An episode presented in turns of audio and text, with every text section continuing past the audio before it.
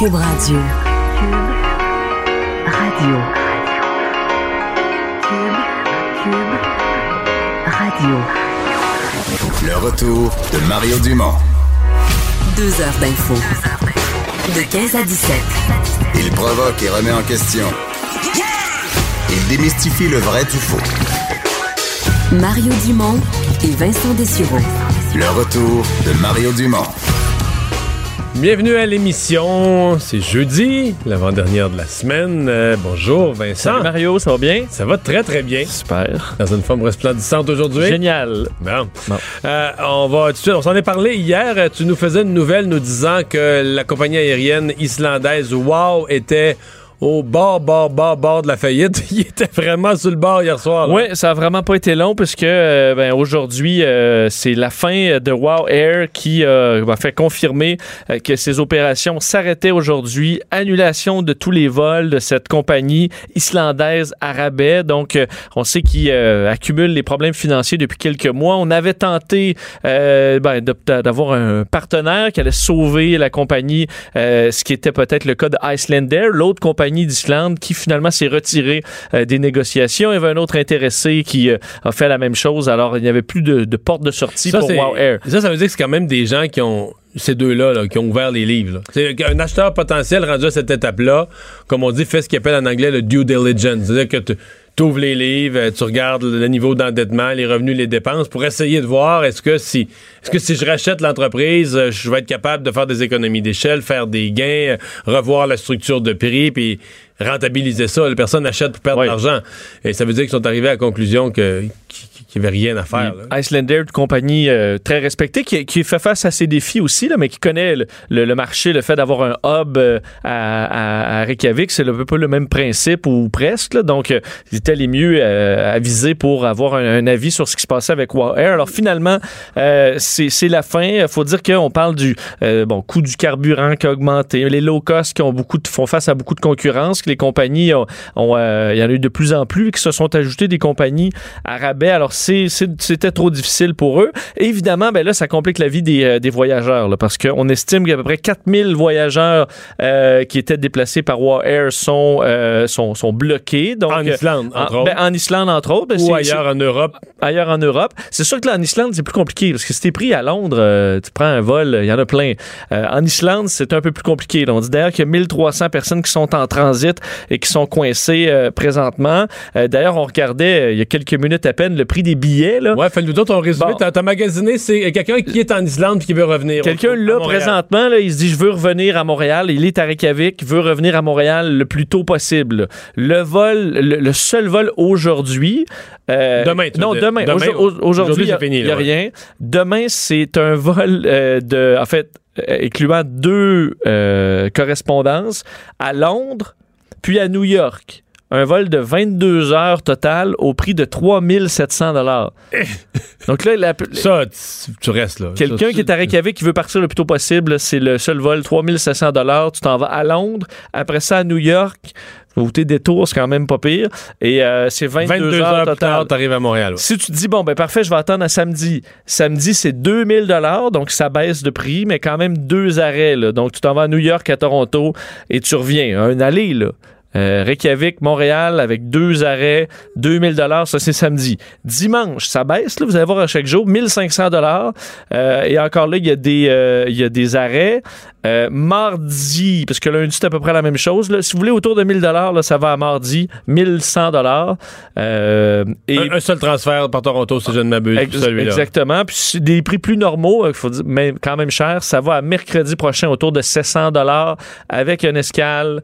Et euh, donc, c'est pour un aller. là. Donc, il n'y a pas de deal là, mais ça, ça devient plus intéressant de que mercredi C'est sûr prochain. que mercredi prochain, 700, si tu compares à 3700 demain, ça, ça apparaît pas cher. Ouais, puis ça paye les rendus là. euh, Ouais. Effectivement, tu as 3000 dollars à dépenser euh, en, en Islande. Peut-être juste dire une parenthèse. Évidemment, c'est un coup dur pour l'Islande en général. On parle de 1100 emplois directs touchés, des emplois quand même en général bien payés pour un pays euh, qui n'a pas une grande population. Et euh, ont plusieurs milliers d'emplois indirects aussi. On parlait d'à peu près 3% du PIB là, que ça représentait en Ça dire que Islande. C'est- quasiment comme dire que la fermeture, c'est une récession automatique dans le pays. là. ça coupe tellement de tourisme, c'est une récession automatique dans le pays. Euh, pays, l'Islande, où se trouve euh, une de nos collègues de, TVA Nouvelle, euh, Karianne Bourassa, que vous avez peut-être vu dans nos, vu dans nos reportages, ou à bord de l'hélicoptère TVA. Salut, Karianne. Bonsoir. Ça change les plans de voyage? Ah, ben disons qu'on espère juste une chose, que c'est la, que la compagnie déclare officiellement faillite, parce que pour l'instant, c'est un peu un casse-tête, parce que tant que les vols ont cessé, mais que la compagnie n'a pas déclaré faillite, on doit payer pour le remboursement du billet. Ah oui, bon, ça on a finalement trouvé. Je vous entendais tout à l'heure énumérer les prix. Finalement, nous, on a l'option 2000 dollars. On va partir samedi. Ça coûte environ 2000 dollars. On va passer par Toronto, puis on va ensuite aller à Montréal. Bon, fait qu'au moins, au moins, t'as trouvé. Euh, Bon, euh, la notion de faillite, je suis pas sûr que. moi, je te comprends parce que j'ai vérifié la même chose aujourd'hui. Je suis pas sûr que le public a tout bien saisi. C'est que la loi sur les, les, remboursements ou les indemnités là, en cas d'annulation d'un vol, faut que la compagnie ait vraiment fait faillite au sens strict du terme. Oui, je vous explique. En fait, nous, on fait partie de ceux qui ont vu dimanche dernier à Montréal leur vol annulé, de moins repoussé. Parce que nous, ce qu'on nous a dit, c'est qu'il y a eu un problème euh, mécanique avec l'avion, mais partout dans les nouvelles, on a vu par la suite que l'avion avait été saisi pour des causes, des problèmes financiers. Donc, notre voyage qui durait juste six jours a déjà, à la base, été retardé d'environ une quinzaine d'heures. Finalement, on est arrivé ici, on avait perdu notre réservation pour la voiture. Fait encore une fois, c'est bon du, micro-management de problèmes. Par la suite, on voyage. Et là, ce matin, j'ouvre mon ordinateur, puis je vois que euh, la compagnie a cessé ses activités. Moi, je suis assurée par une carte de crédit. J'ai appelé euh, la compagnie et j'ai demandé qu'est-ce qui se passait.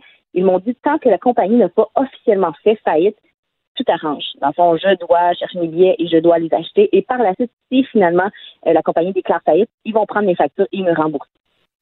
OK. Mais c'est ça, non, je comprends bien.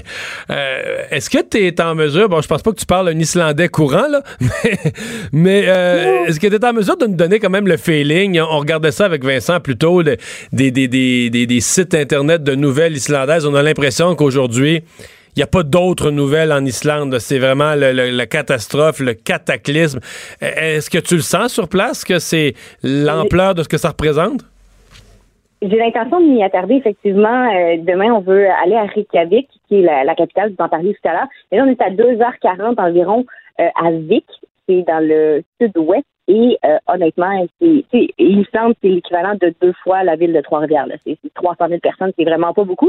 Alors là, on est dans un petit cottage, reculer, reculer. puis il y a une tempête de neige aujourd'hui, fait qu'on n'a pas vraiment bougé. On est comme encabané. Donc c'est, difficile de prendre le pouls. Le pouls de l'ensemble du pays. Oui, c'est disons. Euh, fait que demain, justement, j'avais l'intention de, j'ai même regardé pour aller parler avec les gens de l'Office du tourisme pour voir les conséquences, mais effectivement, là, ils ont un fort sentiment d'appartenance. Nous, parce que le vol avait été décalé, parce que la voiture avait été annulée quand on est arrivé, on était un peu mécontents contre la compagnie, puis on, on a raconté un peu nos péripéties, puis on voyait que les employés de l'aéroport étaient comme, on était wow, c'est wow, puis c'est une fierté islandaise, on peut le comprendre. Ouais. Euh, un beau voyage? oui, ben c'est comme je disais, quand on part six jours, puis qu'on fait couper euh, 15 heures pour aller, donc une journée, là qu'il y a des problèmes de réservation, puis là, aujourd'hui, honnêtement, ça a été toute la journée au téléphone. Euh, on a réactivé, euh, moi et mon copain, notre téléphone, puis on était avec les compagnies d'assurance, essayer de voir lui, parce que là, la problématique aussi, moi j'ai acheté les deux billets, mais comme on n'est pas conjoint de fait, lui il est pas assuré, donc il doit débourser lui-même le 2000 dollars. Puis là, vu que c'est vu que c'est une faillite, théoriquement, ça va devenir une faillite, sa compagnie privée il n'assure pas. Fait que c'est vraiment qui va rembourser quoi, c'est quoi nos recours, euh, qui qu'on peut appeler. Fait que toute la journée, on a vraiment perdu la journée au téléphone à essayer de, de, trouver aussi un vol parce que c'est compliqué. Comme on dit tout à l'heure, il n'y a pas beaucoup, beaucoup de compagnies. C'est beaucoup. C'est pire ici qu'à Londres. Là. On n'a pas beaucoup de choix et les prix sont élevés. Fait on essaie de regarder les, combinaisons les plus gagnantes. Tu as passé la journée dans ces appels-là, sans parler de tes collègues de travail qui voulaient avoir des nouvelles de comment ça se passe pour un passager coincé en, Islande. Euh, j'ai quand même suggéré, j'ai quand même suggéré aujourd'hui à nos patrons, là, comme tu es souvent à bord de l'hélicoptère TVA, j'ai dit allez la chercher avec l'hélicoptère, mais ça a l'air que c'était pas. ça a l'air que c'était pas une option. J'ai appelé mon pilote et je lui ai demandé, mais on a une autonomie de trois heures avec euh, la star de TVA Nouvelle, avec ah. l'hélicoptère. Alors effectivement, c'est un vol de 6 heures, donc non, l'hélicoptère TVA ne pourrait pas venir me chercher. ben, Karianne, merci beaucoup d'avoir pris le temps de nous parler. Salut, bonne chance pour la suite. Merci beaucoup. Ouais. Mmh. Non, Euh. c'est ça que ça change le plan de voyage quand tu passes la journée au téléphone avec des compagnies d'assurance, puis C'est sûr. faites là, le elle 1, disait faites le qu'il- 2, faites le 3, puis l'option l'option particulière de ce qui est en train de t'arriver est jamais dans les 3 4 Non, choix ben c'est sûr que non. ouais. Mais elle disait qu'il neigeait. Ouais, D'ailleurs, pour être allé en. Islande, ce que les Islandais, ils sont rares, les- il y en a pas beaucoup d'Islandais euh, quand tu es en Islande, il y a juste rien là, à bien des places. Mais euh, l'Islandais me dit, la, une des phrases qui semble se dire souvent, les Islandais, c'est si t'aimes pas la météo, attends un autre cinq minutes. Parce que la météo est changeante. Parce que la météo change. Puis euh, il nous avait dit ça la journée. Quand je suis arrivé, puis ça a été ça, euh, tout le- je veux dire, c'est une tempête de neige de 5 minutes, après ça il fait soleil, après ça il fait de la grêle, après ça il mouille. Euh, c'est un feu roulant, là. Et ça, ça m'avait, ça m'avait vraiment impressionné. Toute petite île dans le nord de l'Atlantique, effectivement, 300 000, euh, 300 000 habitants, mais qui ont leur, leur réalité, Et- leur langue. Je suis jamais allé.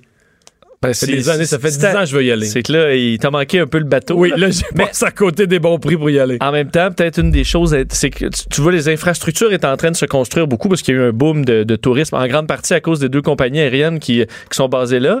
Mais euh, il y a de, de plus en plus des coins, quand même avec la nature assez fragile, où tu vois les gens débarquent en autobus. Là, alors peut-être que ça va préserver un les, peu. les touristes font toujours attention à la nature. Ben, pas toujours. Pas toujours. Pas toujours. Ah, bon, bon, bon, bon. Euh, bon, projet de loi revient chez nous. Projet de loi sur la laïcité déposé ce matin.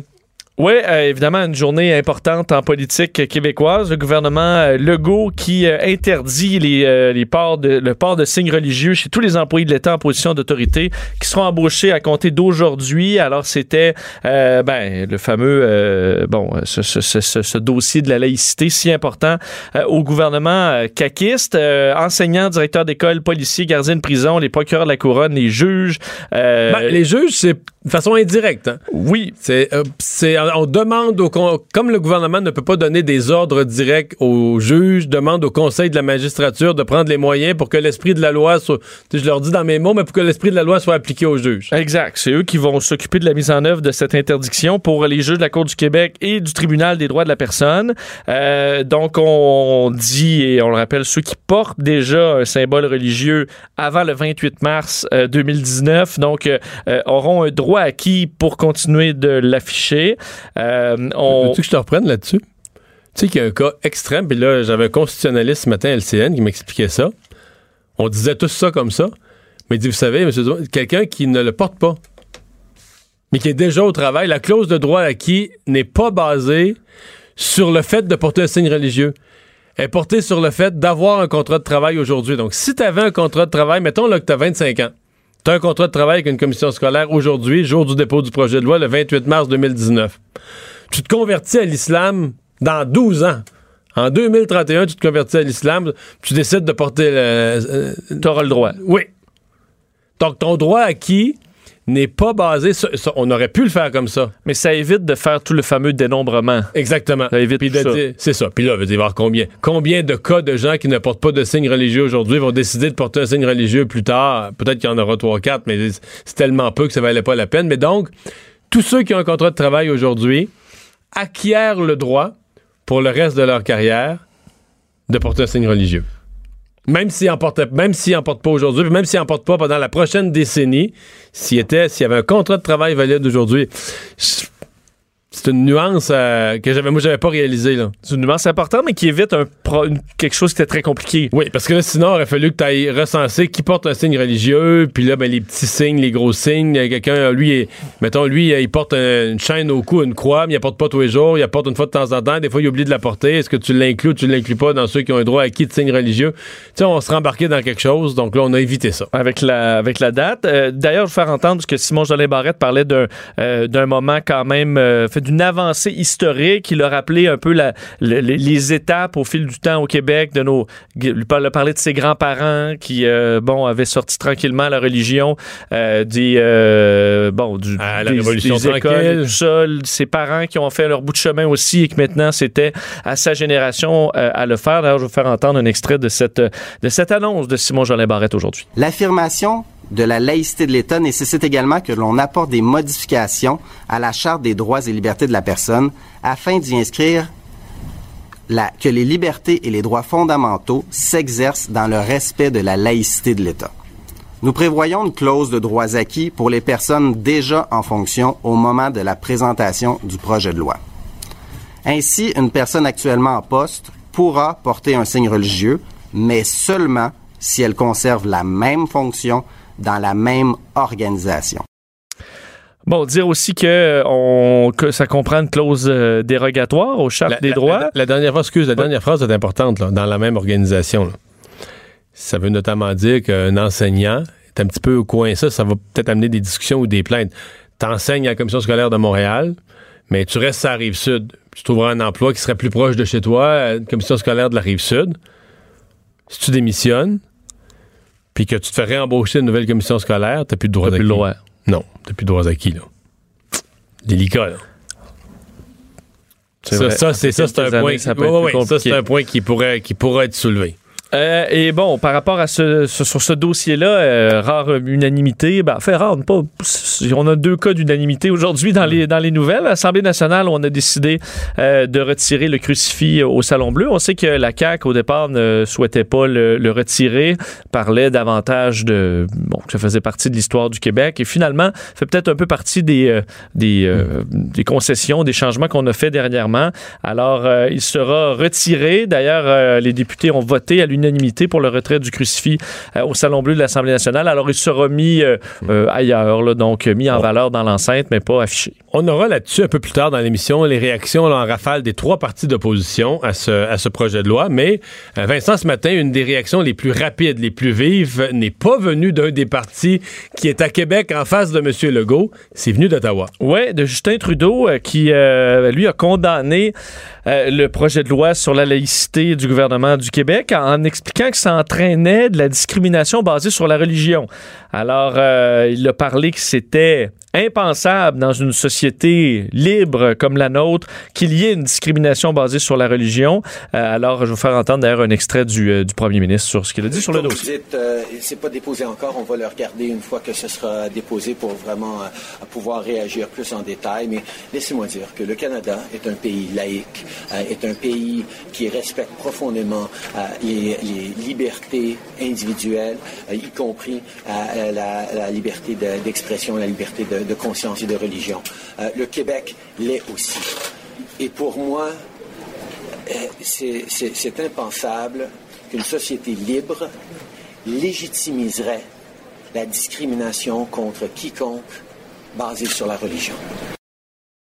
Ouais. Bon, tu penses quoi de cette euh, réaction-là? Ouais, écoute, c'est la chose la moins, euh, la moins surprenante du monde.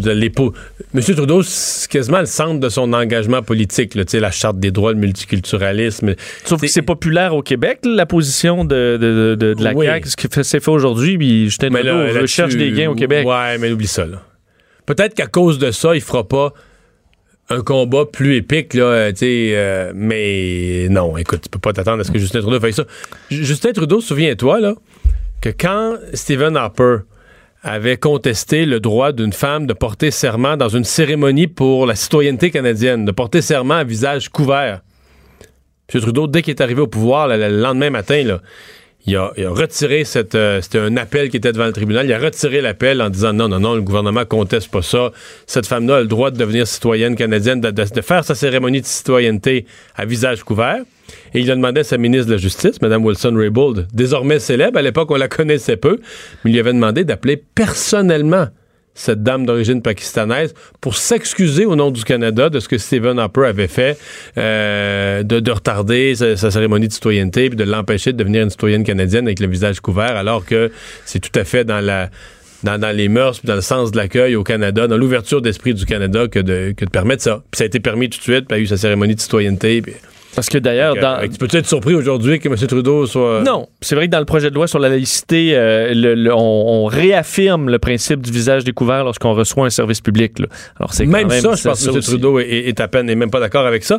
M. Trudeau, ceci dit, qui a eu une, une matinée difficile parce que hier soir, euh, il a eu vraiment, puis moi qui ai déjà vanté de long en large à la télé, à la radio, son, son talent naturel dans les foules, là, tu sais, pour répondre aux questions, là, tu sais, devant une assemblée Les manches publique. roulées, puis Oui, oui, euh, une assemblée publique, puis oui, monsieur, un jeune, un vieux, votre pension, votre, tu sais, très à l'aise pour répondre aux questions des gens. Hier, il s'est enfargé solide. Oui, euh, qu'est-ce qui se passe avec euh, Justin Trudeau qui l'a qui l'a qui l'a moins peut-être un peu. Raconte-nous la Bon. nouvelle, puis je vais te dire après ce qui se passe. Euh, hier soir, donc soirée à Toronto, euh, qui euh, bon, qui a été interrompue alors qu'il était sur la sur la scène par des manifestants, des manifestants autochtones qui souhaitent attirer l'attention sur la un, petit nombre, là, un peu de gens. Là. quelques-uns, là, deux Ouais. ou trois, là, qui ont déroulé une banderole qui, eux, bon, souhaitent que Justin Trudeau suive le dossier sur la contamination au mercure dans les communautés autochtones, entre autres Grassy Narrows. Et euh, donc là, ils, bon, ils chahutent un peu, sortent la banderole, et Justin Trudeau va leur dire, euh, sur un ton un peu, euh, un peu baveux, là, on va se dire, là, merci pour votre don, là, parce que... Au Parti libéral. Parce que ils- pour être présents, ils ont dû payer leur droit d'entrée qui doit s'en aller donc dans la, la- la caisse du parti. Je vais vous faire entendre d'ailleurs l'in- l'incident puis euh, ce qui s'est passé aujourd'hui à la suite de ça.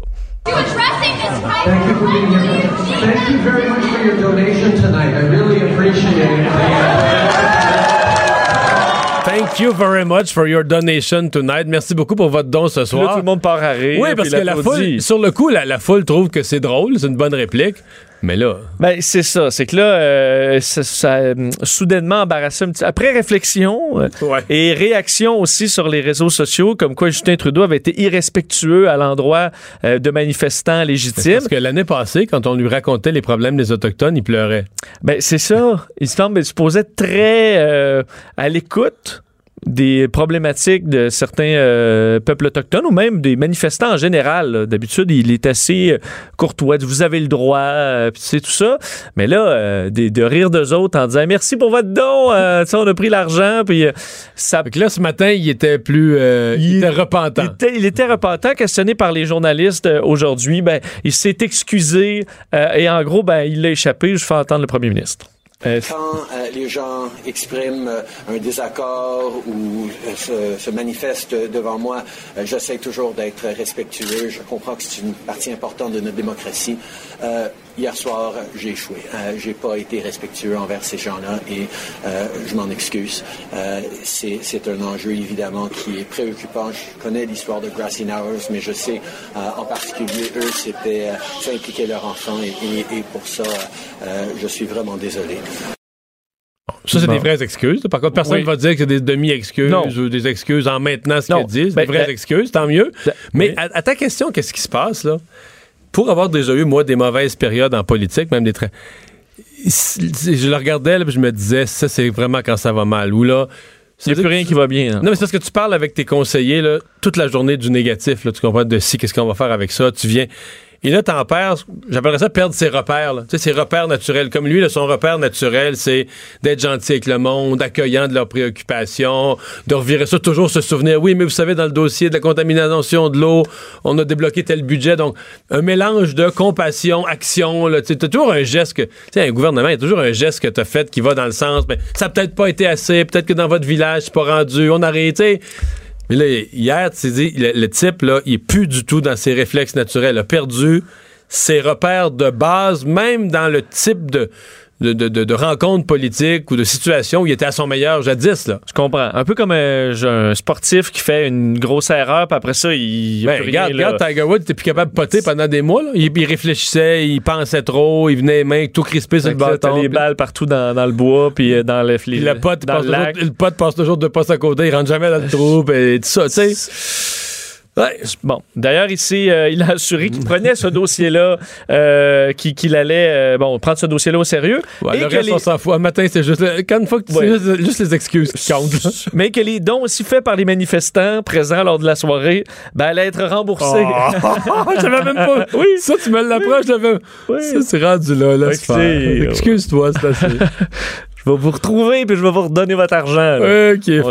Bon, bon, bon. Très bon. repentant. Euh, le chef conservateur Andrew Scheer qui était à Québec aujourd'hui, lui. Ouais, euh, et euh, on se souvient, là, ici, euh, on, di- on dirait qu'on peut pas être à la fois pour le troisième lien et pour le tramway. Ben oui, la CAQ est pour les deux. Euh, eff- effectivement, mais, Mais ils on- se font accuser d'être pas assez mordus dans le troisième, dans le, le- le- le tramway. c'est ça. On voit que ça, ça déchire. euh, c'est c'est pas nécessairement le- les mêmes gens qui sont d'un côté ou de l'autre. Euh, et voilà que, euh, ben, en fait, deux choses par rapport rapport au transport structurant euh, dans la région de Québec et le, troisième lien.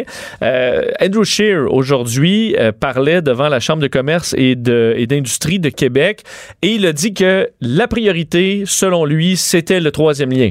Euh, alors évidemment, on arrive dans des élections euh, fédérales. Alors ça, se peut qu'en cette année, ce soit un gouvernement de Andrew Scheer et ce gouvernement-là privilégierait donc le troisième lien. Il dit pour nous, comme pour vous, le troisième lien sera un puissant instrument de développement économique.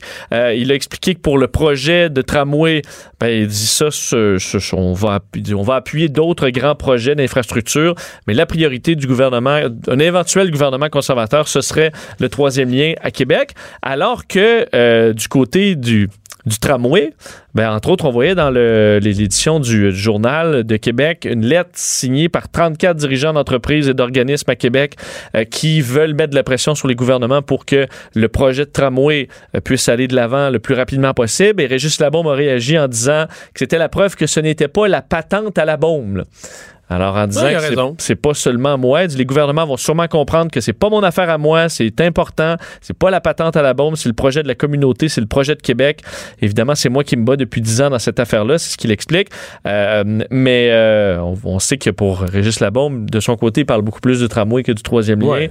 Alors, euh, est-ce qu'on devrait en faire un des deux? Est-ce qu'on va faire les deux? C'est pas clair. Mais moi, dans ma tête, tu peux pas faire le troisième lien sans y adjoindre un transport en commun important. Là. Sans que ça devienne aussi un lieu de passage, comme on fait avec le, pont- le nouveau pont Champlain. Là. C'est, c'est là, là-dessus que le REM Oui, va mais passer. ce sera pas dans le même coin, là. Je comprends que tu vas pas arrimer le tramway au troisième lien, mais le troisième lien, si on le fait dans le coin de l'île d'Orléans, euh, ouais. on est loin de Sainte-Foy, là. Ouais. Mais c'est parce qu'il y a deux pôles. C'est ça la difficulté. C'est que Québec, Québec a plusieurs pôles. T'as le pôle Sainte-Foy, puis t'as le pôle, euh, on va dire, euh, colline parlementaire, Vieux-Québec. ça. C'est ça la Puis difficulté. aussi Saint-Roch plus bas. Euh, c'est Ouais. pas, pas simple. On va euh, parler de. Oui, mais ju- juste sur Andrew Shear. T'as vu, euh, euh, on a parlé de Justin Trudeau, on a parlé d'Andrew Shear, la, la maison Angus Reid, ce matin, qui sort un sondage au Canada qui met. Puis Ipsos, Ipsos et Angus Reid, deux maisons canadiennes quand même réputées, qui mettent les conservateurs 10 points devant Justin Trudeau aujourd'hui. Là, on n'est plus. Tu sais, euh, euh, Justin, Trudeau, Angus Reid met à 28% Ipsos à 30 et c'est le plus bas que le Parti libéral a été depuis, depuis, depuis l'été avant les élections où Justin Trudeau a été élu. Dans l'époque, il était troisième derrière le NPD et les conservateurs. Je veux dire, euh, ça, les dommages de la crise de SNC-Lavalin commencent à être importants. Puis Angus Reid, ça vaut ce que ça vaut. Je dis, je- moi, ça me prend plusieurs sondages pour me convaincre, là, mais Angus Reid place... Bon, Andrew, popularité des chefs. Andrew Scheer premier. Jack Metzing deuxième. On a tellement ri de lui, là. Oui. Jack Metzing devant, j'ai pas beaucoup, là, 3-4 points, mais devant Il Justin devant Trudeau. parce que Justin Trudeau est tellement bon ou c'est parce qu'il a Ben, monté? Parce que Justin Trudeau a baissé, puis l'autre a- C'est toujours des vases communicants un peu. Là, Ouais. Quand tu baisses, ça fait monter l'autre un peu, mais quand même, ça m'a, ça m'a étonné. Euh, Québécois qui euh, lance une campagne et martèle cette campagne concernant la, ce qu'ils appellent la juste valeur euh, des, des signaux des, des chaînes spécialisées du groupe TVA. Oui, vous verrez des publicités euh, sur cette, euh, cette question euh, concernant les chaînes spécialisées, alors que hier, Pierre-Carl Pelado, euh, patron de Québécois, rappelait que selon lui, l'avenir de plusieurs chaînes euh, privées, chaînes spécialisées, était en péril. Ce qu'on explique, c'est que le système réglementaire actuel pénalise certaines chaînes du groupe TVA, et, et ce qui est paradoxal parce que ce sont les chaînes qui ont en général plus de parts de marché. Alors, un des exemples étant TVA Sport, qui reçoit 40 de moins de revenus d'abonnement par rapport à RDS. Euh, donc, il y a des chaînes qui sont pourtant comparables. Alors, on dit bel avantage sa propre chaîne comme distributeur, puis on désavantage la concurrence qui ne devrait pas exister. ce Mais en termes, d'écoute, Pelado. en termes d'écoute, le plus gros, c'est LCN, RDI. Versus RDI. Ben oui, parce que, parce que les, les chiffres RDI reçoit plus d'argent par abonné basé sur euh, des choses archaïques. que, Tu sais, l'idée, les, souviens-toi, les débuts de LCN, quand ils repassaient les petits bulletins aux 15 minutes, pas que c'était pas bon, mais c'était, des balbutiements du début d'une chaîne de nouvelles qui avait peu de moyens, puis le CRTC avait octroyé une, li- une licence très limitative. Il y avait même pas le droit d'avoir un animateur comme moi qui explique, qui genre, c'était interdit, c'était même pas permis dans la licence, puis tout ça. Fait qu'à l'époque, RDI était beaucoup plus fort. Mais là, maintenant, bon, il y a quelques années, LCN a rattrapé RDI. Pendant un bout de temps, là, même moi, quand je suis rentré à, LCN, c'était né. Ah oui, on surveillait ça à la fin de la journée. Nos boss disaient, OK, 2,9 parts de marché versus 2,8, 2,8 versus 2,7, 3 versus 2,9, ce qu'on va. là, ça ressemble pas à ça du tout. Là. Mais non, là, c'est le double. LCN. LCN est devenue la troisième chaîne au Québec. Devant beaucoup de journées, là, si tu regardes pas juste une demi-heure ou une heure, la journée au complet, LCN est devant V. Donc, tu vas voir dans l'ordre des chaînes les plus regardées TVA, Radio-Canada, troisième, LCN. LCN. Bon, mais le financement n'est pas suivi. Le financement est encore dans la vieille époque, puis c'est RDI. Là, on pourrait avoir un autre débat. Est-ce qu'une chaîne qui est déjà RDI, qui est déjà financée juste avec de l'argent du gouvernement, devrait avoir le droit de piger dans le plat, dans, dans- dans le plat de partage autant? Mais bon, oublions ça, là, mais je veux dire, euh, fait que euh, il y, il y a une cause là, il y a une cause pour euh, auprès du CRTC. Pour, Ça, parce qu'il y a une pour plainte euh, déposée au Conseil de la radiodiffusion des télécommunications canadiennes. Donc, compte belle pour préférence indue. On sait qu'il y a des, euh, certains packages où on, on semble choisir quelle chaîne on met versus d'autres. Alors, euh, ce sera un dossier à surveiller, mais vous verrez les publicités dans les prochains jours. Le retour de Mario Dumont. Jusqu'à 17, parce qu'il ne prend rien à la légère. Il ne pèse jamais ses mots. Cube Radio.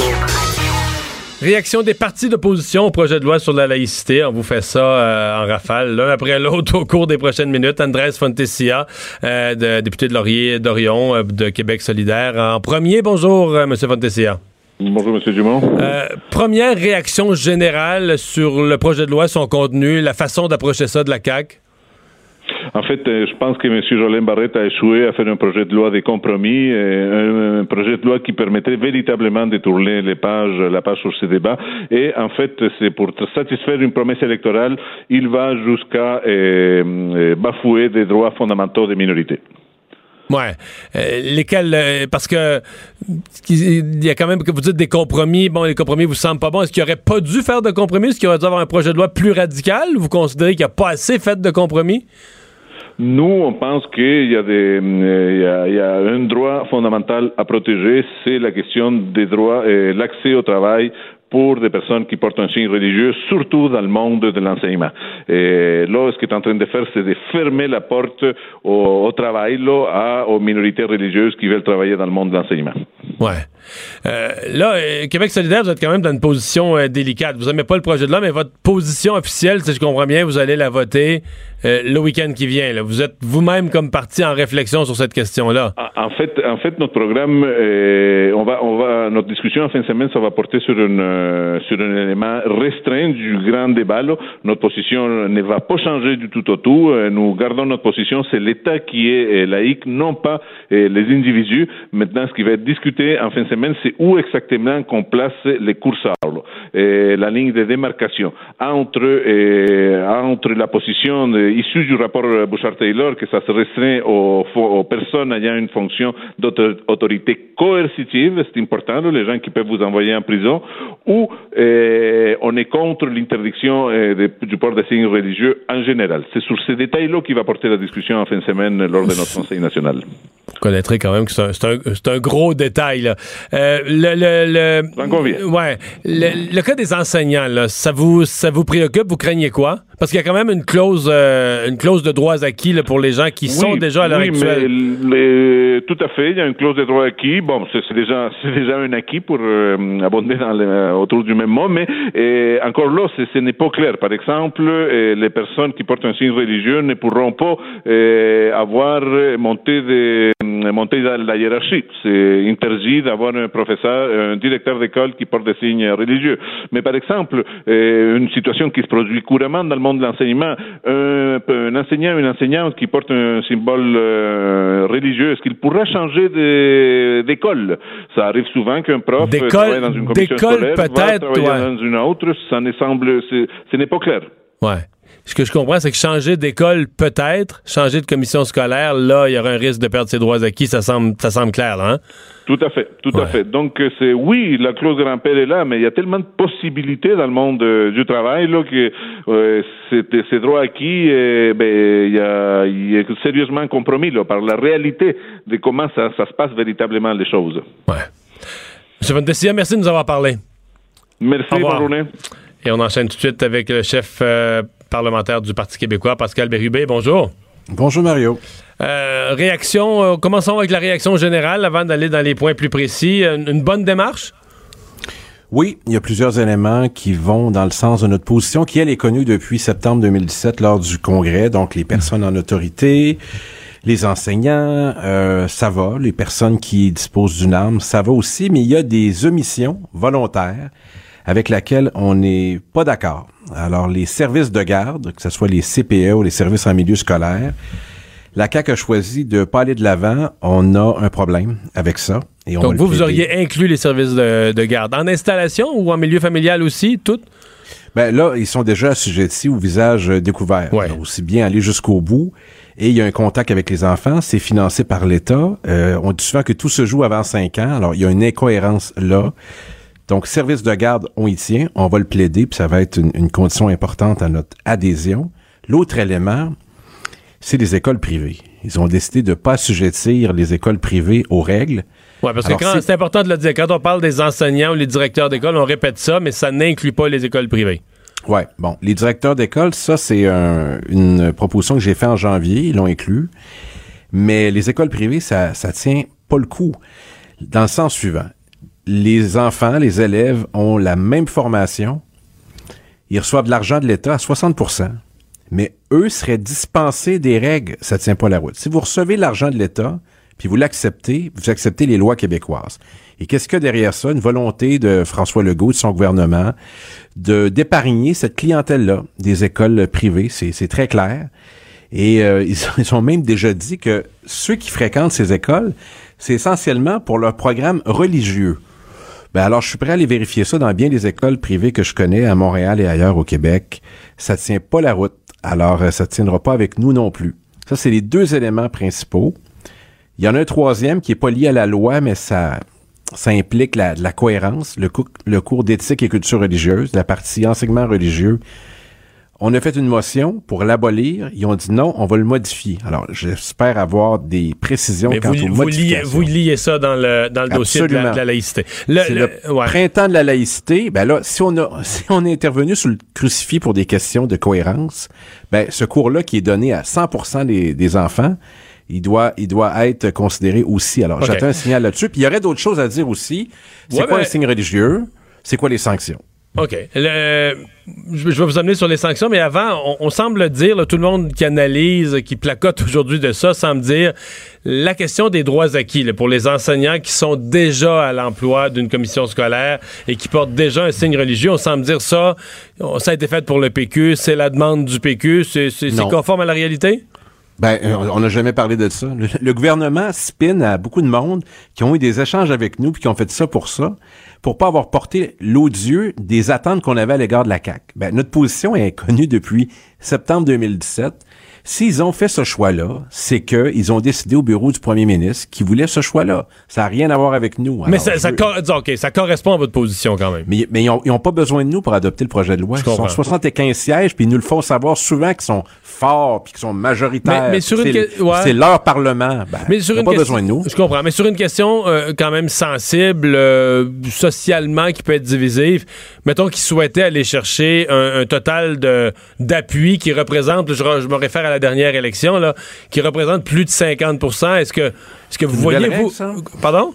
C'est une nouvelle règle, ça? Non, c'est pas une règle. Ça, être- arrive jamais, puis là, il faudrait que ça compte. Non, on n'embarque pas là Vous voyez pas ça important, vous embarquez pas là-dedans du tout. Ben, ça, c'est le problème du gouvernement. C'est pas le nôtre. Nous, on veut faire adopter la meilleure loi possible et carte sur table. hein. Pas besoin de se réunir en fin de semaine, nous autres, là, pour avoir l'esprit clair là-dessus.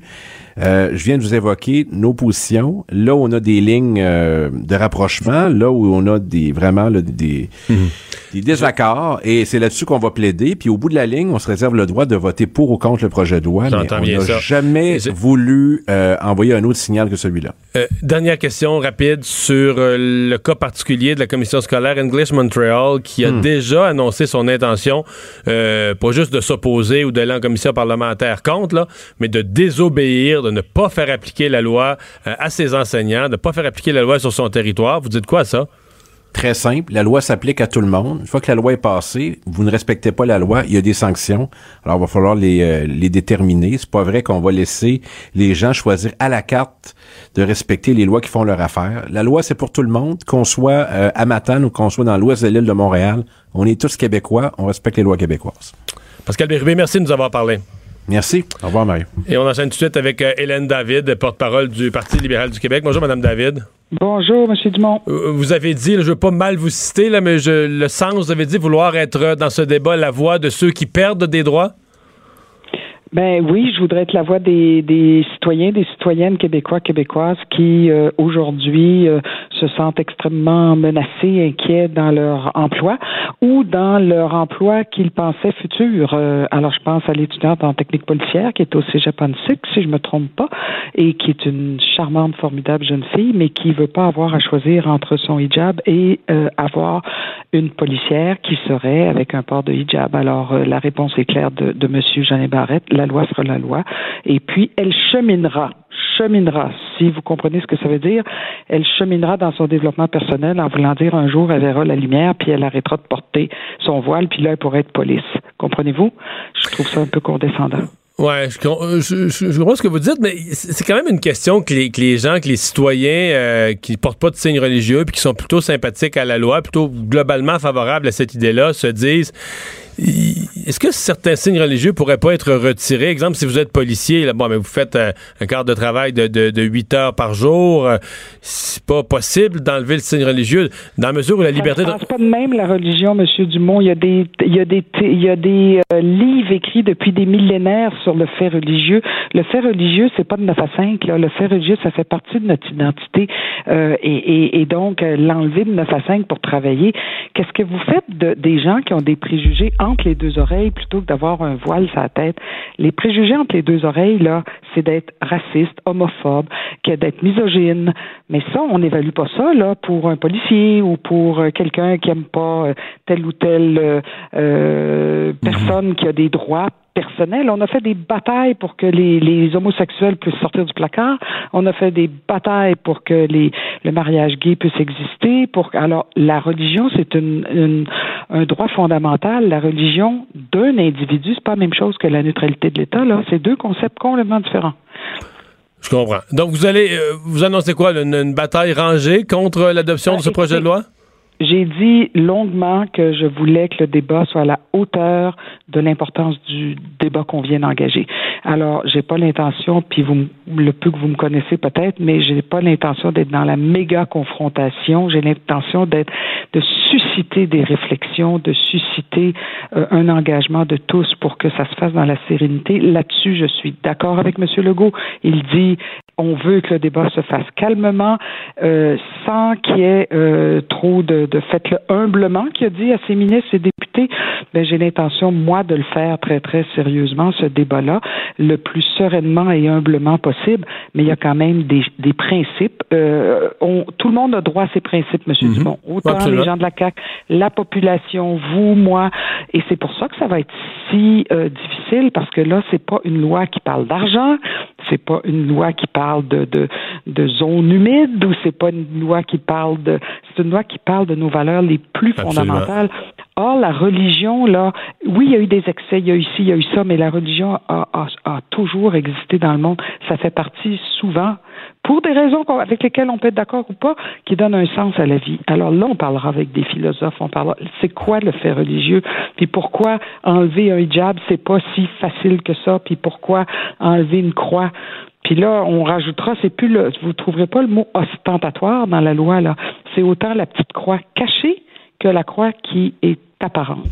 Mhm. Oui, effectivement. vous avez euh, réalisé, là. Oui, tout à fait. Tout à fait. Vous faites bien de le, souligner. Donc, le ton qu'on a, j'ai regardé l'essentiel de votre point de presse. Donc, le ton assez. Euh, assez réfléchi, assez pondéré que vous avez utilisé, c'est celui que vous voulez être celui de votre parti dans, dans la conduite de l'ensemble du débat? Ben, écoutez, le parti m'a choisi. Ils savent qui je suis quand même. Là. Depuis cinq ans, ils m'ont vu aller. Je suis quelqu'un qui est de formation psychologique, donc c'est pas, je suis pas dans l'adversarial comme euh, dans d'autres métiers où on apprend plus à se coltailler.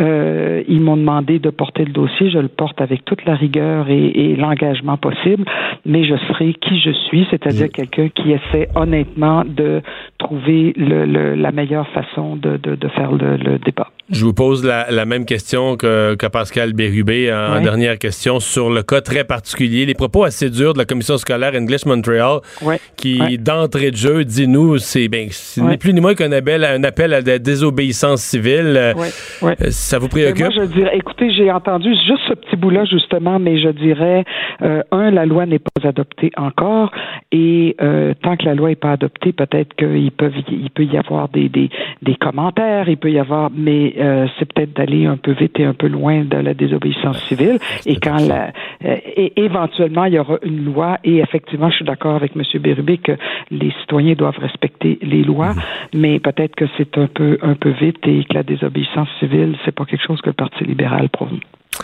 Madame David, merci beaucoup. Mario Dumont et Vincent Dessureau. Le retour de Mario Dumont. Après l'avoir lu et regardé, il était temps de l'écouter. Cube Radio. Le buzz de Vincent Dessureau. Alors Vincent, aujourd'hui dans ton buzz, comment on peut avoir des nouvelles révélations sur un film aussi vieux? Je vais, écoute, euh, des fois il y a des trucs. J'ai qui pas prennent dit du aussi plate. Que quoi? J'ai pas dit aussi plate. Non, pas aussi plate. Mais tu, la Matrice, as-tu aimé ça?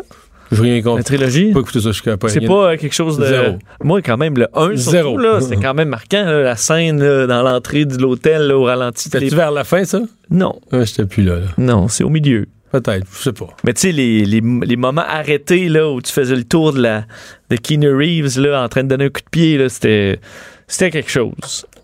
Bon, mais euh, bon, j'étais peut-être plus jeune et impressionnable. C'est juste qu'il y a du. Quelle est la révélation? Ben, c'est que euh, le, le, le producteur de La Matrice, qui a maintenant, que ça fait euh, proche de deux décennies maintenant, euh, Lorenzo Di Bonaventura a donné des révélations comme quoi, euh, en fait, non seulement au début, c'était vraiment pas Keanu Reeves qui devait faire Neo, donc le personnage principal, mais ça a failli être une femme. En fait, ça a failli être Sandra Bullock qui jouait, qui aurait joué Neo. Euh, parce que ils ont tellement eu de difficulté à trouver euh, un, acteur qu'à un moment donné, ils se sont dit ben écoute, on va, euh, on va changer le personnage, puis on va en faire une femme. Parce que eux disent au départ, la personne qui voulait, c'était Brad Pitt. Mais Brad Pitt qui était très intéressé, mais finalement arrivait d'avoir fait sept ans au Tibet et il était fatigué. Donc, euh, sept ans au Tibet, ça l'avait brûlé. Alors, finalement, il a, il a passé. On est allé voir Leonardo DiCaprio. Puis là, il dit, c'est encore là, des discussions, tout va bien. Mais Leonardo DiCaprio sortait du, euh, du, du film Titanic. Puis il dit, là, les filles, gros film à effets spéciaux, faut que je prenne une pause. Alors, il a finalement refusé débarquer de l'aventure. On est allé voir Will Smith. C'est le fun pour euh, celui qui l'a finalement fait, là, Keanu Reeves. Eh ben oui, c'est pour ça, parce que là, il- ben, en fait, c'est le fun. T'es le plan Z, là. C'est le plan Z, mais je veux dire, finalement, je pense que ça valait la peine. Oui, oui, je comprends, mais c'est quand même plate de se Euh, faire dire que, gars, t'étais pas le premier choix, mon homme. Bon, on a même ah, parce que là, ils sont passés à Will Smith. Will Smith a euh, finalement euh, joint et euh, s'est retiré par la suite. Alors, ils se sont tournés vers Sandra Bullock en disant on va changer au complet le scénario. Ben, pas au complet, mais le, le- le personnage pour que ce soit Sandra Bullock. Et finalement, euh, on est revenu à un gars et on a décidé de travailler avec Keanu Reeves. Euh, il y avait quelques personnes qui le connaissaient là-dedans, qui avaient travaillé sur d'autres films avec lui, qui ont décidé de le prendre. Mais euh, pour moi, c'était. je vois que ça t'ébranle pas. Mais Ça moi, le fait bon choix? comme, Wow! Ben oui, c'est excellent, là. C'est excellent. C'est l'acteur qu'il fallait. Ben, je pense. Je sais pas, Leonardo DiCaprio, autant je le trouve excellent. Je sais pas si ça. l'aurais pas vu là-dedans. Ben, en combat, là, dans tous les sens. Keanu Reeves, ça fait bien, là. On l'a Bon, vu après avec John Wick. Alors, sachez-le, ça a failli être Sandra Bullock et euh, ça aurait pas été pareil. Euh, Détestez-vous les bureaux ouverts? Ouais, euh, toi, qu'est-ce que t'en... On travaille dans un bureau ouvert? Versus l'avoir son vrai bureau fermé, fermé. soi-même, tout seul, bureau, chaise, petite fenêtre, puis tout ça. là. Ouais. Euh, ben, je pense qu'il y a, il y a bien des gens qui, qui adorent les aires ouvertes. En fait, c'est idéal pour la perte de temps. Là. Euh, oui. pour- Mais c'est le fun, c'est-à-dire que c'est le fun, là, mettons, quand tu fais une job comme, mettons, un peu comme nous, tu montes une émission parce que, tu sais, tu parles à haute voix. Ouais, là, on a tout ci. Mettons, nous autres, à la TV, moi, je monte mon émission LCN, là. Ouais, là, le visuel de Trudeau un matin, là, là, vous, ouais, la réalité. Ouais, ouais, je l'ai, je l'ai trouvé tantôt, je l'ai monté. Tu sais, on- au fur et à mesure qu'on monte nos affaires, on le dit à haute voix, puis on est comme en réunion perpétuelle. Mais Ben, mettons si que à de lire un dossier. lire un dossier, écrire n'importe quoi, là, C'est compliqué. pourri, là. Euh, parce que semble que les gens aiment vraiment pas beaucoup les, euh, bon, les, les bureaux euh, Donc, la réponse, c'est les gens n'aiment pas. Exact. Mais pour plusieurs pro- à faire raison. Ben, moi, je pense que pour bien du monde, une des raisons, c'est que, je veux dire, tu peux pas aller sur ton Facebook, tu peux pas jouer à des jeux, tu peux, tu peux pas te cacher? Mais pas te cacher, là. Tu tournes ton écran. Mais c'est dur, là. C'est full de monde partout autour, là. Tu penses que c'est pour ça? Parce que ça, c'est pas du tout ce qui ressort. Là? Te- Quand tu magasines, je sais pas, là, tu commandes tes affaires en ligne, tu fais tout ce que le monde fait au bureau parce qu'il travaille pas, là. Puis là, mais là, tout le monde le voit. Tu es seul dans ton bureau, là, tu laisses la porte entrefermée, tu, fais- tu prends une face concentrée, puis là, tu fais n'importe quoi, là. Tu peux faire ton avant-midi à rien faire. Ben, il y en a paquet qui le font, là. Ouais, mais tu vois, c'est pas ce qui ressort du sondage. Oh. C'est sûr que t'étais pas le premier à dire, ben, parce que je fais rien, hein, et je veux pas qu'on le, le remarque. Tout près de 1000 travailleurs américains, on se rend compte que 76% des gens n'aiment pas les, euh, les bureaux euh, bon, où c'est ouvert. Euh, entre autres, le point numéro un, c'est en raison du, du manque de, de, de, de vie privée. En fait, c'est peut-être ça là, de- donc, parce que tout le monde voit ce que, ce que vous faites. 34% disent que c'est parce qu'on peut entendre les, les conversations qui seraient justement euh, privées. Euh, 30% parce qu'ils sont incapables de se concentrer, surtout quand tu as un travail euh, qui demande une certaine euh, concentration. C'est difficile, tout le temps quelqu'un qui passe, puis nous, on a, on a l'équipe qui fait du montage. Mais des fois, j'hésite à dire bonjour, parce que là, sont, les écouteurs sont dans leur bulle, là, en train de faire du montage, là, quand, pour en avoir fait déjà pendant quelques années. une certaine Mais c'est vrai que c'est une- c'est un, malaise, Fatigant. c'est un malaise permanent parce que passer à côté de gens là, que t'as pas vu de la journée, pas leur dire bonjour, c'est mal poli, puis leur dire bonjour, c'est dérangeant. Que juste, juste le fait que le bureau soit ouvert, là, t'es fait. si t'es dans ton montage, là, puis là, à chaque fois, tu veux dire, ton, la concentration, euh, ça prend du temps à revenir. là. Ça, c'est prouvé. Ça prend une trentaine de minutes au moins là, à revenir. Ah ouais, concentré. retomber dans ton affaire à Ouais. 100 Fait qu'à chaque fois, si t'es dérangé aux 15 minutes, t'es jamais vraiment concentré. Euh, sinon, bon, euh, 84% préféraient travailler de la maison. Donc, il y a vraiment une demande pour aller travailler directement de la maison. Euh, et la raison numéro un pour ça, c'est de ne plus avoir à faire le transit. là. Donc, à être dans le trafic, à Ouais, être dans le ça, transport en commun. Ça, je le crois. Ça, c'est pour 60% des travailleurs. On dit d'ailleurs que le travailleur qui évite ça, là, qui reste à la maison, sauve en, sauve en moyenne 343 heures par année. T'as-tu pensé? C'est euh, plusieurs jours, là. C'est peu Mais maintenant, si on deux semaines. Ben oui, si on considère, mais si tu considères que t'es- on est réveillé 16 heures par jour, c'est plus que ça. C'est vrai que si tu comptes, le, C'est le 20 jours. C'est comme 20 vrais jours de vie à la fin de l'année. C'est énorme. Alors, tu énorme. peux éviter ça à tes gens. D'ailleurs, Toshiba, eux, euh, pour essayer de- d'aider euh, les, les travailleurs à se concentrer, vont, vont leur offrir des, euh, des petites... Comme des- les, comme des- les des chevaux, œillères, les œillères, comme les chevaux, dans le but de se Que tu vois pas à concentrer. côté, ça, j'avoue que c'est drôle. Ben, plusieurs trouvent ça ridicule. C'est une solution un peu comme mettre un, un plaster sur un, une hémorragie. Là, ça ça aide pas grand-chose. que Tu vas quand même te faire déranger. puis en plus, tu as l'air complètement ridicule. Et surtout que les compagnies techno, c'est souvent les gens dans le domaine de la technologie qui réclament le plus de, d'être, de, pouvoir se concentrer.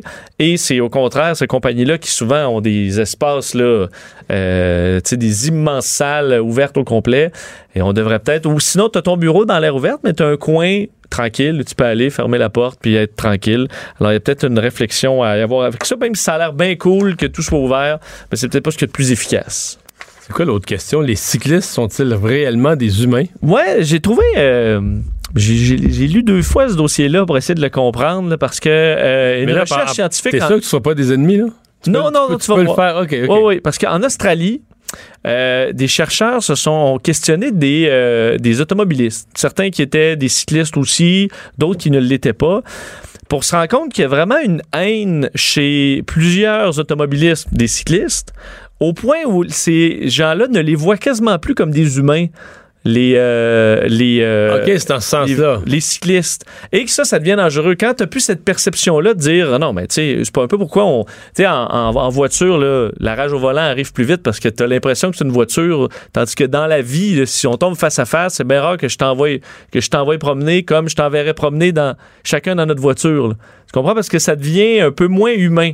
Et on fait ça avec les, cyclistes, au point où ils ont fait une, étu- une étude où tu avais une, une charte de l'évolution qui part de un moustique, après ça, une coquerelle, un animal plus jusqu'à l'homme.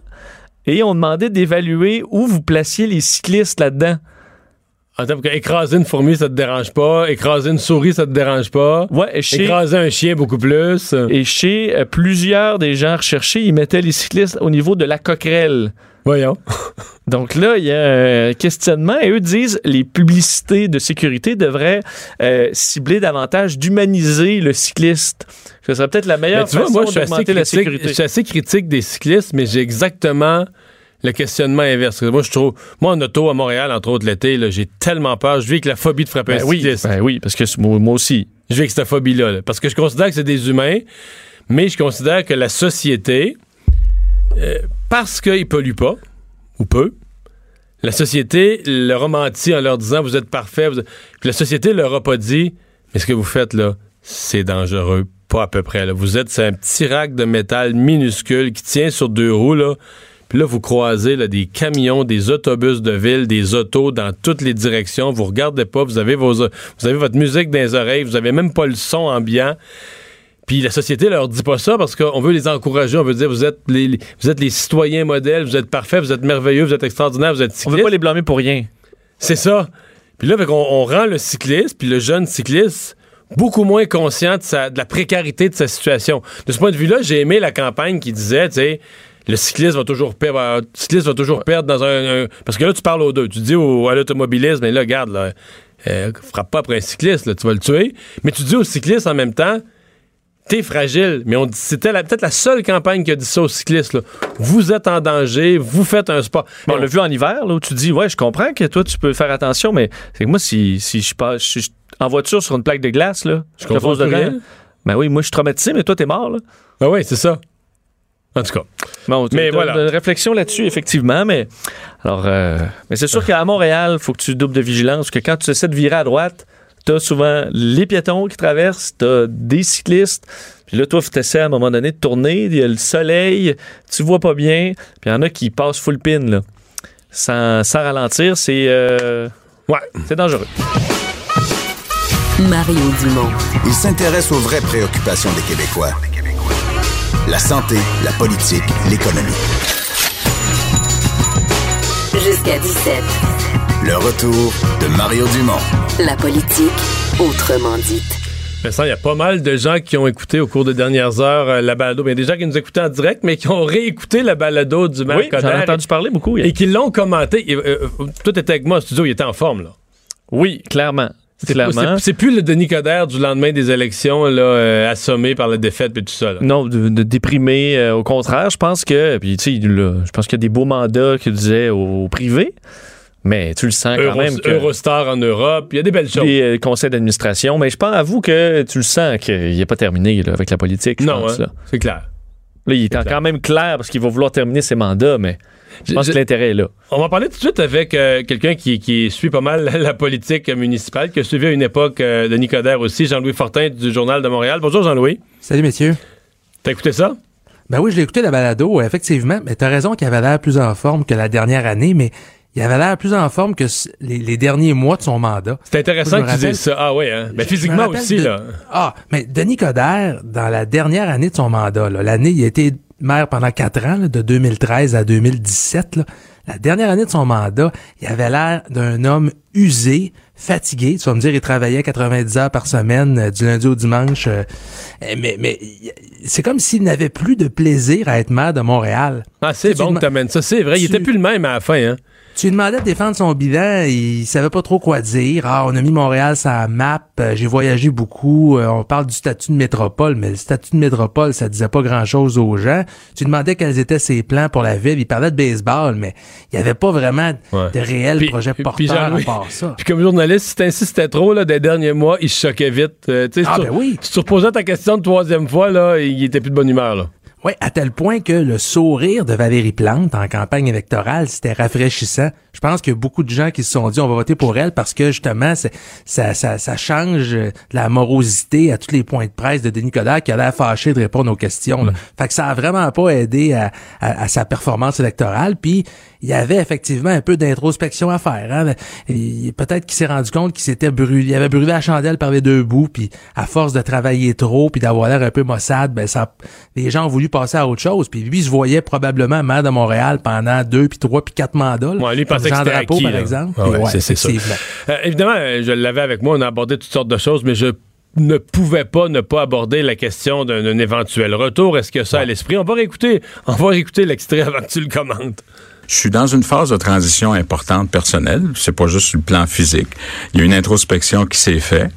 Euh, j'ai dit que je fermais pas la porte. Il y a, une option, de, il y a une option de revenir, euh, mais maintenant, je suis pas là pas en tout. Je veux dire, c'est pas, c'est pas une priorité pour moi présentement.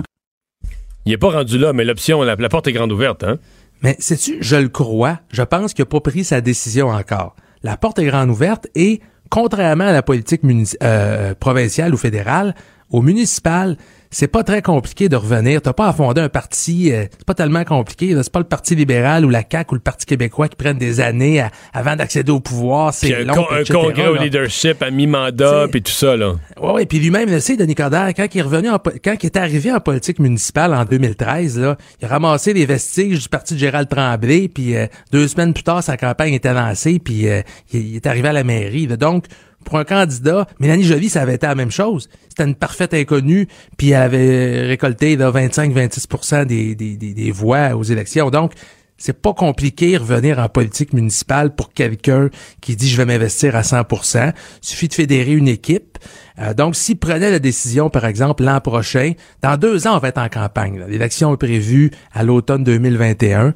Euh, donc, dans deux ans, là, euh, essentiellement, là, il va falloir qu'il ait pris sa décision, qu'il sache s'il va, s'il veut ravir la mairie. Puis, projet Montréal, avec la mairesse Valérie Plante, devra s'ajuster. Ouais comment t'interprètes euh, euh, sur deux ou trois sujets, l'état général de Montréal, les décisions de la mairesse, j'ai voulu le faire commenter. Il n'a pas applaudi ce que la mairesse fait, mais tu c'est vraiment pas dur. Le vocabulaire utilisé, tu dis, elle fait à sa façon. Euh, moi, je ferais pas ça comme ça, mais euh, elle a la légitimité, elle a été élue, elle fait ce qu'elle a à faire. Euh, comment tu interprètes cette, euh, fin stratège de Denis Coderre dit rien sans réfléchir au ton et au choix des mots? Ce, peu d'agressivité, est-ce que ça fait partie de l'image qui se donne du type qui est pas qui est pas aigri, qui est pas négatif, qui, qui regarde ça avec détachement et recul? Ben, je pense que oui.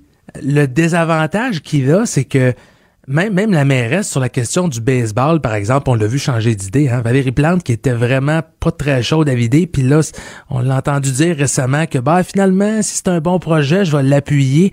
Il n'y a pas de divergence d'opinion fondamentale avec Valérie Plante sur plusieurs questions importantes. C'est sûr que bon, il pourrait l'attaquer sur le transport en commun puis tout ce qui est euh, la place qu'on fait à l'auto ou au vélo à Montréal. Euh, vous en parliez juste avant, mais euh, oui, je pense qu'il veut se donner, il, veut arrêter d'avoir l'air du monsieur fâché. il va arrêter d'avoir l'air négatif, pessimiste. Fait que c'est peut-être pour ça que vous voulez épargner Valérie Plante. Moi, je m'attends à ce que s'il veut revenir en politique, il va falloir qu'il soit plus incisif, là, c'est clair. Et il va falloir qu'il... Tout en restant souriant. Oui, c'est ça l'art, hein? Être incisif à ses heures puis être globalement souriant. Oui, puis tu sais, Valérie Plante, il va avoir des éléments attaqués sur son bilan. Euh, se sont se sont présentés au pouvoir avec une plateforme extrêmement ambitieuse, notamment euh, euh, en promettant de, de, de, résoudre tous les problèmes de congestion routière. Puis c'est loin d'être réglé? T'es sérieux? Je pense que les gens qui nous, qui nous écoutent dans la voiture peuvent nous confirmer que c'est pas réglé. En promettant de s'attaquer au, à toutes les infrastructures municipales, les nids de poules. Écoute, il y avait tout un travail à faire, puis il va pouvoir attaquer Valérie Plante là-dessus.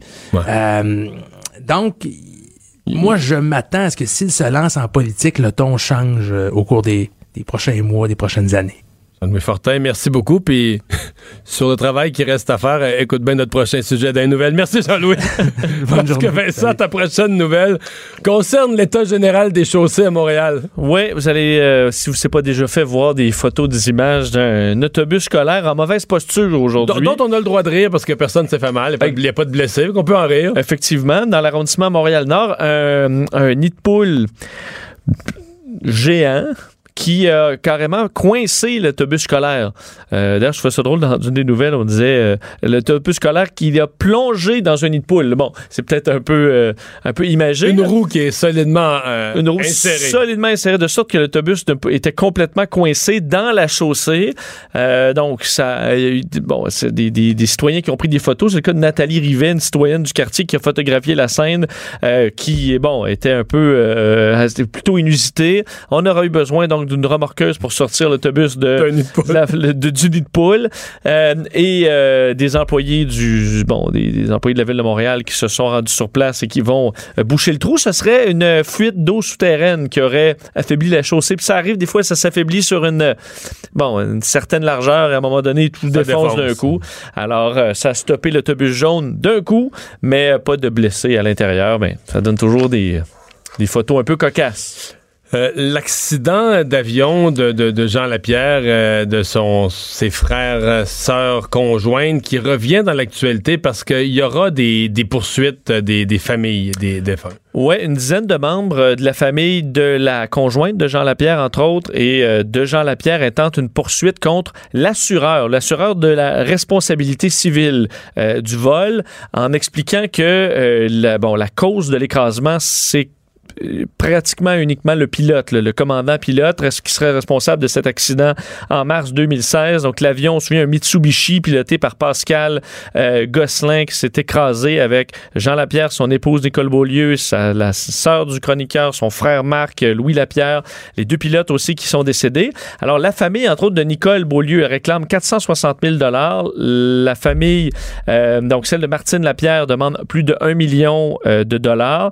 dans le cas de Martine, il y avait un orphelin aussi, là. Pas, pas un bébé, là, mais euh, adolescent ou grand, il y avait conjoint et un enfant. Exact. Et là, c'est que le rapport euh, du Bureau de la sécurité dans les transports excluait euh, l'influence de l'appareil, la météo, la longueur de la piste d'atterrissage. Alors, tous ces éléments extérieurs ont été, euh, n'ont pas été une cause de l'accident. C'est vraiment les mauvaises décisions et les manœuvres inadéquates du commandant pilote qui aurait été négligent et qui est entièrement responsable de l'écrasement de l'avion. Alors, on ne poursuit pas non plus le le, le, le, le, pilote ou ses, sa famille, euh, ni la compagnie aérotechnique. C'est vraiment l'assureur. C'est vraiment l'assureur qui est un assureur américain, euh, la compagnie Starnet Insurance, qui est visée par cette, euh, ce, ce, recours. Au total, les 12 poursuivants réclament près de 1,8 million de dollars.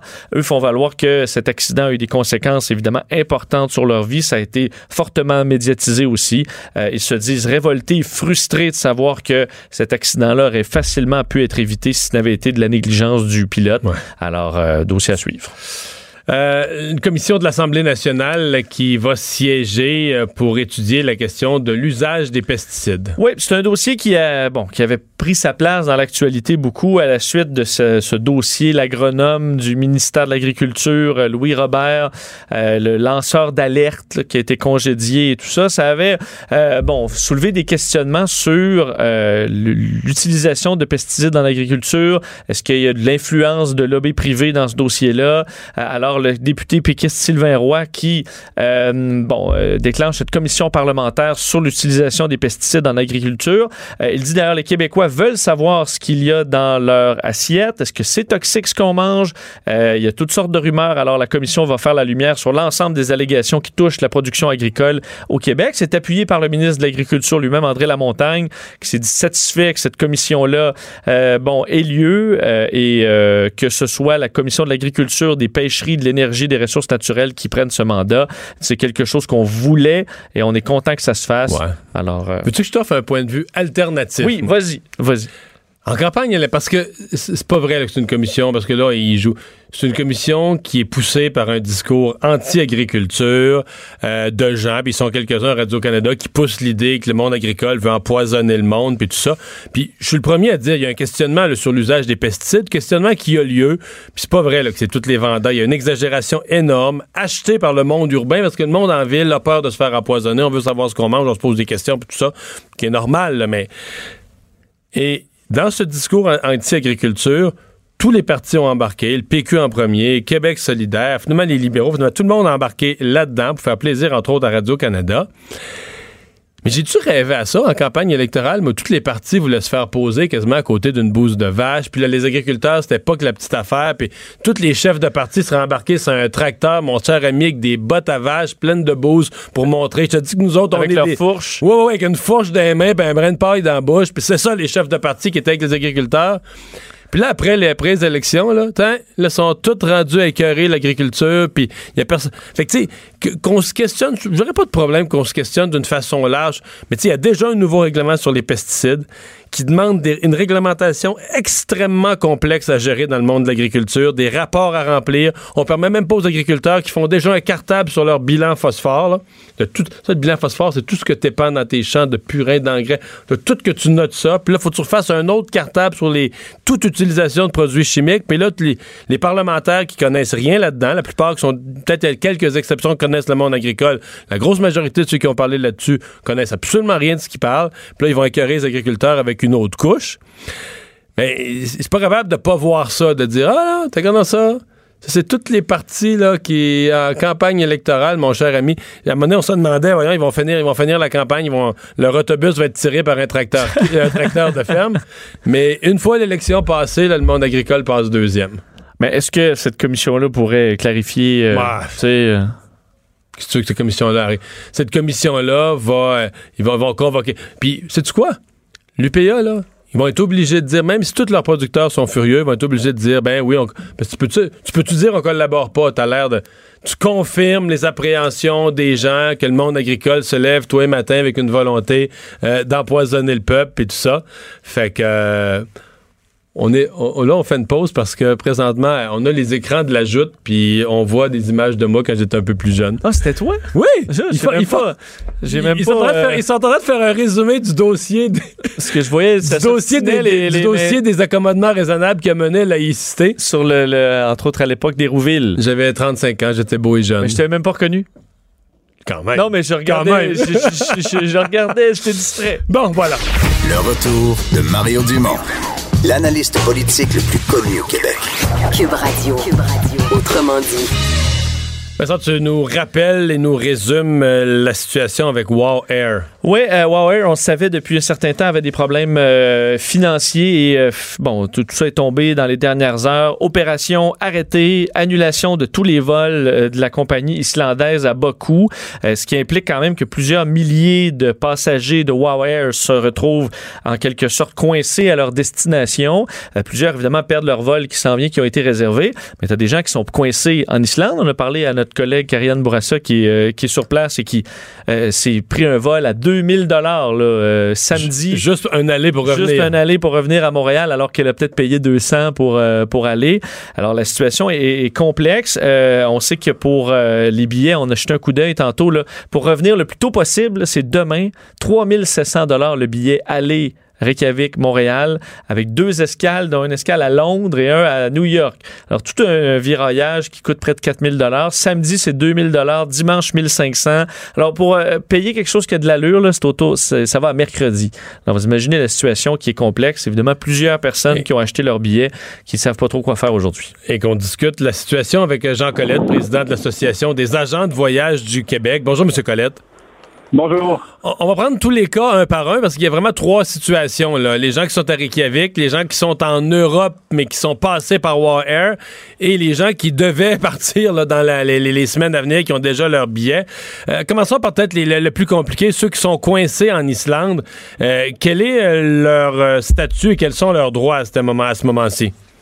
OK, alors tout dépend euh, de quelle façon ils ont réservé leur billet d'avion. S'ils ont réservé leur billet d'avion via une agence de voyage détenteur d'un permis, ben, ils ont ils vont, ils vont avoir le droit de demander au fonds d'indemnisation des clients des agents de voyage euh, un remboursement. Par contre, s'ils ont réservé directement sur la plateforme Internet de Wow, ben là, ils sont à la merci euh, des politiques commerciales de Wow. Si Wow fermé ses portes, euh, sont un peu mal pris. Alors, s'ils ont passé par une agence de voyage, bonne nouvelle, ils vont pouvoir s'adresser au. Est-ce que, la- la- la- on parlait un peu plus tôt dans l'émission de la notion de faillite, parce que là, on dit, wow, est dans une espèce de zone grise où ils ont pas, techniquement, là, ils n'ont pas déclaré faillite. Là, ils opèrent plus, puis on, on comprend qu'ils sont en faillite technique, mais ils n'ont pas officiellement déclaré faillite. Euh, Est-ce que ça, ça empêche le fonds d'indemnisation d'embarquer? Ça devrait pas parce que c'est un service qui a été déjà payé et non rendu. Alors, le fonds intervient dans ces cas-là spécifiques. Euh, On avait créé le fonds à l'époque, là. euh, si vous vous souvenez, c'est quand Air Canada s'était mis sur cette protection-là.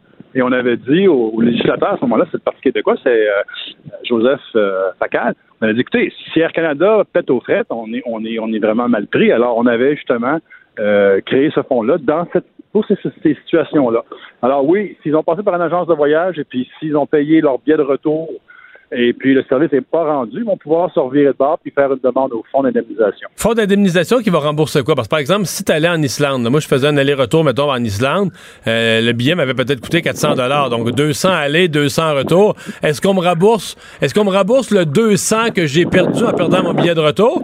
Ou on me rembourse le 2000 que ça va peut-être me coûter de revenir en passant par New York ou en passant par euh, euh, deux transferts? Le- Lequel des deux montants on rembourse? Bon, là, c'est ça. Là, c'est sûr que c'est- des situations où euh, euh, la réponse est toujours la même. Là. On adresse notre, notre demande au fond et le législateur, l'OPC, va se pencher sur la question, puis ils vont ils vont indemniser.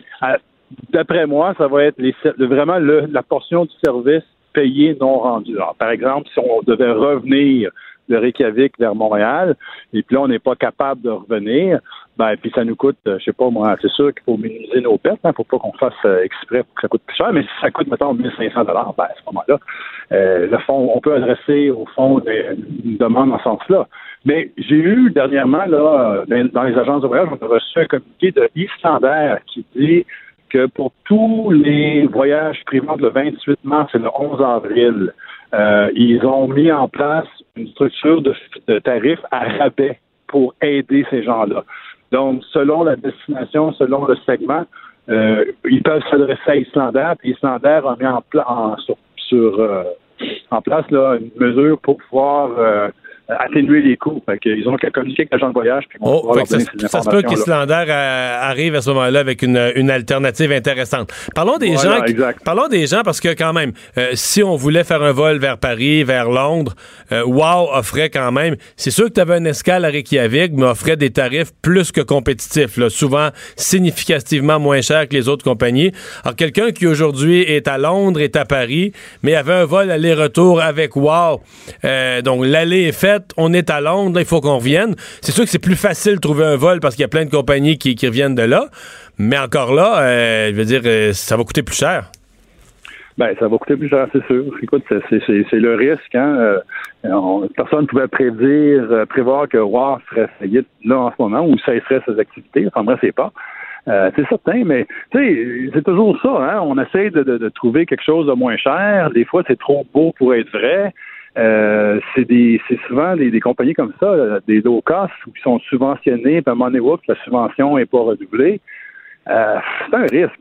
Tu, sais, tu peux pas, euh, tu peux pas penser opérer une compagnie aérienne en vendant des billets à 99 pièces, euh, puis faire de l'argent, puis, puis, puis rester longtemps en affaires. Tu sais, c'est juste les coûts d'opération sont plus que ça. Ça couvre à rien, ça.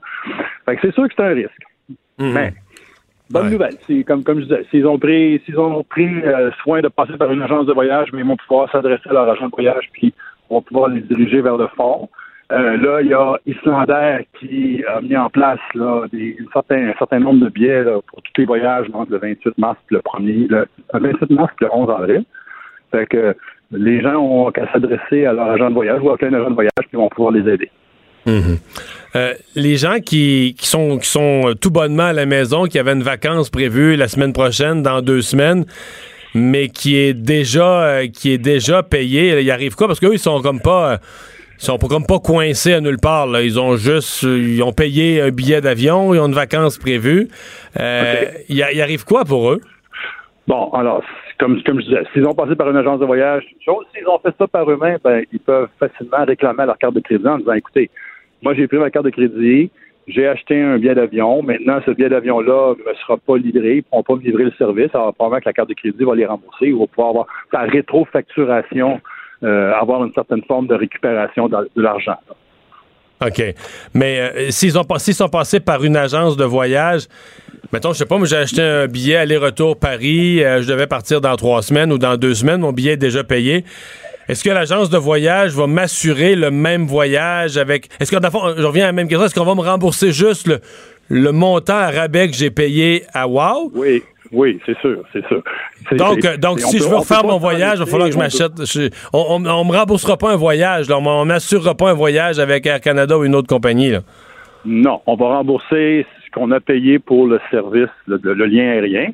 Euh, on peut s'adresser à sa carte de crédit, on peut s'adresser à sa compagnie d'assurance si on a une assurance voyage, ou on peut s'adresser au fonds d'indemnisation. Il y a quand même trois endroits où on peut euh, cogner à la porte, mais on ne peut pas réclamer euh, la différence du tarif ou la différence du prix. Ça va être vraiment ce qu'on a payé qu'on va qu'on va pouvoir récupérer. Bien, on va surveiller ça. Merci beaucoup d'avoir été là, M. Colette. Ça me fait plaisir. Au revoir. Au revoir. Ouais. C'est qu'il y a des gens qui vont être déçus parce que tu avais, ton billet pour un voyage en Europe que tu avais payé un petit montant. Là, on va te rembourser ton 400 ou ton 500 ou ton 600. Tu trouveras pas le même si, tu veux, quand même aller à Paris, tu veux quand même faire ton voyage, il va te coûter 1000, il va te coûter plus cher. Euh, pendant que M. Euh, Colette nous expliquait ça, j'ai trouvé Icelander, effectivement, même sur son site Internet, a créé une nouvelle section. Icelander.com, euh, barre oblique, Get Me Home ramenez-moi à la maison. Et ils disent que comme il nous a dit du 28 mars, donc d'aujourd'hui jusqu'au 11 avril, ils vont ouvrir des tarifs réduits. Ils ont dédié, il y a un numéro de téléphone, euh, il y a une ligne, euh, il y a une section du site Internet, donc vraiment qui, qui vraiment est conçu pour les gens qui euh, avaient des billets de wow et qui veulent être ramenés, soit ramenés à la, surtout être ramenés à, la maison, leur lieu d'origine. bien. Surtout que Icelander, euh, eux, euh, je pense qu'ils ont fait face à des difficultés aussi, mais peut-être que ça va leur donner de l'air. c'est quand même deux compagnies aériennes concurrentes pour, un, six pays. pays. C'était peut-être difficile. Alors, s'ils peuvent reprendre cette clientèle-là, pourquoi pas? Le retour de Mario Dumont l'analyste politique le plus connu au Québec. Cube Radio. Et c'est maintenant l'heure de parler avec Lise Ravary. Bonjour Lise. Bonjour Mario. Alors, qu'est-ce que tu as pensé de ce projet de loi et de l'attitude générale, de l'atmosphère générale du dépôt du projet de loi sur la laïcité de la CAQ? Là là, écoute, premièrement, bon, le projet de loi, euh, c'est ce à quoi on s'attendait. Bon, il y a des petits ajouts, tu sais, bon, les, les, gardes forestiers, par exemple, euh, mais comme il n'y a pas grand monde qui les voit, je sais pas qui va vérifier, mais sérieusement. Mais je pense pas que c'est un domaine où il y a beaucoup de problèmes, le signe religieux. Non, non, je pense pas. C'est comme si le gouvernement s'était laissé un peu de, de, de lousse, comme on dit, en commission parlementaire après, de dire bon, OK, les gardes forestiers, on les enlève. Euh, tu sais, c'est comme des, des, des c'est comme des morceaux, des morceaux qui sont jetables. Mais c'est parce que ouais, c'est parce que ce, qu'on m'a expliqué là, c'est moment donné, ils sont arrivés autour d'une table et parce que quand tu sais, un parti politique réfléchit, rédige ses affaires, mais quand tu es au gouvernement, il y en a du monde qui rédige, puis qui réfléchissent, puis des hauts fonctionnaires. Puis quelqu'un est arrivé avec la notion d'autorité en disant, ben, D'après moi, quand tu as une arme à feu, là, quand la, la, loi t'autorise à porter sur toi, sur toi une arme à feu, tu as une forme d'autorité. Tu es une personne en autorité avec pouvoir de coercition. Puis là, ça a l'air qu'autour de la table, c'est ça, Autour de la table, ça a dit, ouais, vu de même. Puis là, on a ajouté les gardes-chasse, les agents de la faune et les, les, constables spéciaux. On a ajouté comme ces deux catégories-là de gens euh, qui travaillent pour l'État qui sont armés. C'est ce qu'on m'a décrit. Là. Oui, mais tient. mais c'est pas essentiel, c'est pas essentiel pour atteindre l'objectif que la CAQ s'est fixé. Alors peut-être c'est ça, ça leur donne un petit peu de, de un petit peu de lousse, excusez mon, mon anglicisme. Mais ce qui me euh, moi ce que je retiens là-dedans, ce que j'ai peur, ce qui peut-être risque d'arriver, c'est qu'on se retrouve vraiment dans une atmosphère qui ressemblait un peu à l'atmosphère quand le gouvernement euh, du Parti québécois a passé la loi 101. Avec cette, euh, cette hostilité euh, de, de, tout le Canada anglais, euh, une certaine hostilité qui vient d'ailleurs aussi. On peut s'imaginer qu'il y a certains journaux américains qui vont peut-être prendre position. Les gens disent c'est pas grave, c'est ailleurs. Mais moi, je vois toujours c'est pas bon pour l'investissement, c'est pas bon pour L'image du Québec, là. L'image du Québec, c'est important que sur la scène mondiale, surtout, surtout si on a des, des, des velléités de, de d'être des gens autonomes, puis on se fait pointer du doigt comme étant des racistes, c'est pas bon. Hmm. Alors, euh, il va falloir, moi je pense qu'il va falloir euh, être, euh, garder notre calme. comme disait Aislinn dans sa fameuse caricature, tout le monde devrait prendre un Valium et essayer de discuter de ça sans déraper, sans perdre les pédales. Mais, aujourd'hui, au Parlement, c'est bien parti quand même. J'ai reçu, ah les, j'ai reçu les trois partis d'opposition tantôt. Madame Hélène David, très, très posée, euh, très pondérée dans son ton, euh, soulève des objections euh, qui méritent en tout cas d'être, d'être soulevées. On ne cherche pas l'unanimité le premier jour non plus. Il y a, un vrai questionnement. Puis... oui, parce que c'est quand même, c'est quand même un projet de loi inusité, là. Hein? faut pas. Les lois, c'est rare qu'elles s'attaquent à ce genre de problématique-là. Non, c'est une grosse affaire, là. C'est une très grosse affaire, et c'est pour ça que quand quand ici, mais je pense que c'est plus quand que si, quand ça va se mettre à, à, hurler, ça risque de hurler fort. Mais tu disais que tu as reçu les trois chefs. Quand même, le Québec solidaire, euh, on dit qu'ils partaient en guerre. Même pas de position. Non, je sais, mais sur les réseaux sociaux, ils ont perdu en guerre. Alors ça, euh, c'est déjà euh, partir en guerre, c'est gros, là. J'ai pas vu ça. Québec euh, solidaire a dit qu'ils partent en guerre. Ben moi, j'ai vu ça. Moi, j'ai vu ça passer, oui à moins que ça soit un faux compte, tu sais comment ce que c'est. Je pense qu'à un moment donné, moi, je citerai plus jamais ce que je vois passer sur Twitter parce que on, ne sait plus. Mais une chose est certaine, c'est certainement pas dans l'optique de Québec solidaire d'appuyer un projet de loi comme celui-là. Non, mais officiellement aujourd'hui, là, ils n'ont pas de position. C'est-à-dire qu'ils vont adopter leur position en fin de semaine. Puis t'as vu que ça brasse dans le parti ce matin, je pense que c'est un, article sur Cyberpresse que j'ai vu, où on raconte qu'Andrés Fontesia, euh, qui lui était plutôt favorable au compromis Bouchard-Taylor, euh, mhm. a perdu dans son propre comté. Il y avait une assemblée de comté avec les membres, les militants de Québec solidaire de sa circonscription. Puis c'est quand même un député élu qui était avec les militants de son comté, puis a perdu mhm. au vote final. Ça démontre que le parti... C'est juste pour dire que le parti est déchiré, là on peut pas douter non plus de son orthodoxie parce que c'est quand même un pilier du parti, là, en plus. Mm-hmm. Euh, ouais. Ben, écoute, je pense qu'on en, ça, commence. Ouais. J'ai hâte, j'ai très hâte de voir les commissions parlementaires. Ça va être très intéressant. Euh, est-ce que je ne crois pas que le gouvernement va, va, reculer. Puis aussi, n'oublie pas, il y a quand même aussi l'aspect de la clause dérogatoire, surtout au Canada anglais. Et ça, ça fait hurler, là. Mais, sur le Canada anglais, ça fait deux fois que tu le mentionnes, j'amène une réflexion. Oui. Dans le passé, on a quand même vu des cas, j'en ai des souvenirs précis, où le, des grands chroniqueurs, des grands quotidiens, Globe and Mail, National Post, laissaient entendre que le Québec était un peu raciste et tout ça. Oui, Jusqu'au, ouais, ouais. Mais t'as pas Jusqu'au jour où un sondeur allait voir par exemple, sur des questions d'accommodement, ou même sur l'époque de la charte des valeurs de, Bernard Drinville, un sondeur allait voir, mais ailleurs au Canada, ils pensent quoi de ça, eux? Interdire des signes religieux, euh, limiter, etc., assurer la laïcité de l'État. Puis là, tu te rendais compte que des fois, l'écart d'opinion publique est genre de 2% 3 en d'autres ben termes, que au Canada, dans le fond, la population a presque la même opinion qu'au Québec, à peu de choses près. Fait que il y a une élite au Canada qui aime salir le Québec puis dire ça, c'est les patentes du Québec. Mais quand tu vas demander euh, dans sur le ah terrain, là, puis je suis tout à fait d'accord avec toi. Dans les chaumières, euh, au Canada anglais, c'est complètement complètement un autre point de vue. c'est vrai, moi j'ai vu des, des, des, sondages au Canada anglais à l'époque de la charte euh, des valeurs, et puis c'était des, des chiffres, là, 60 et, et, plus même dans certains cas, euh, d'appui à l'idée générale d'interdire les signes religieux. Ben Donc, euh, alors c'est sûr, tu as raison. Le problème, Mario, tu le sais mieux que moi, c'est que ces gens-là, ces faiseurs d'opinion-là, ben, font des opinions et ultimement, c'est eux et elles euh, qui forgent l'image du Québec euh, dans le reste du Canada puis à l'étranger. Et, et, ça, des, on sait, des, une image aussi négative que un peuple raciste, par exemple, euh, c'est dur à défaire. C'est très dur à défaire. Mais il faut. J'ai fait ma, une, chronique pour demain et euh, je, je, parle de tout ça. Et je dis que en, à Genève, à Genève, on vient d'interdire les signes religieux pour tous les employés de l'État. Là, je cherchais les, les enseignants, je cherchais les enseignants. Les enseignants, c'est déjà fait. Est-ce que est-ce que quelqu'un a dit que la Suisse c'était un territoire euh, J'ai rien entendu.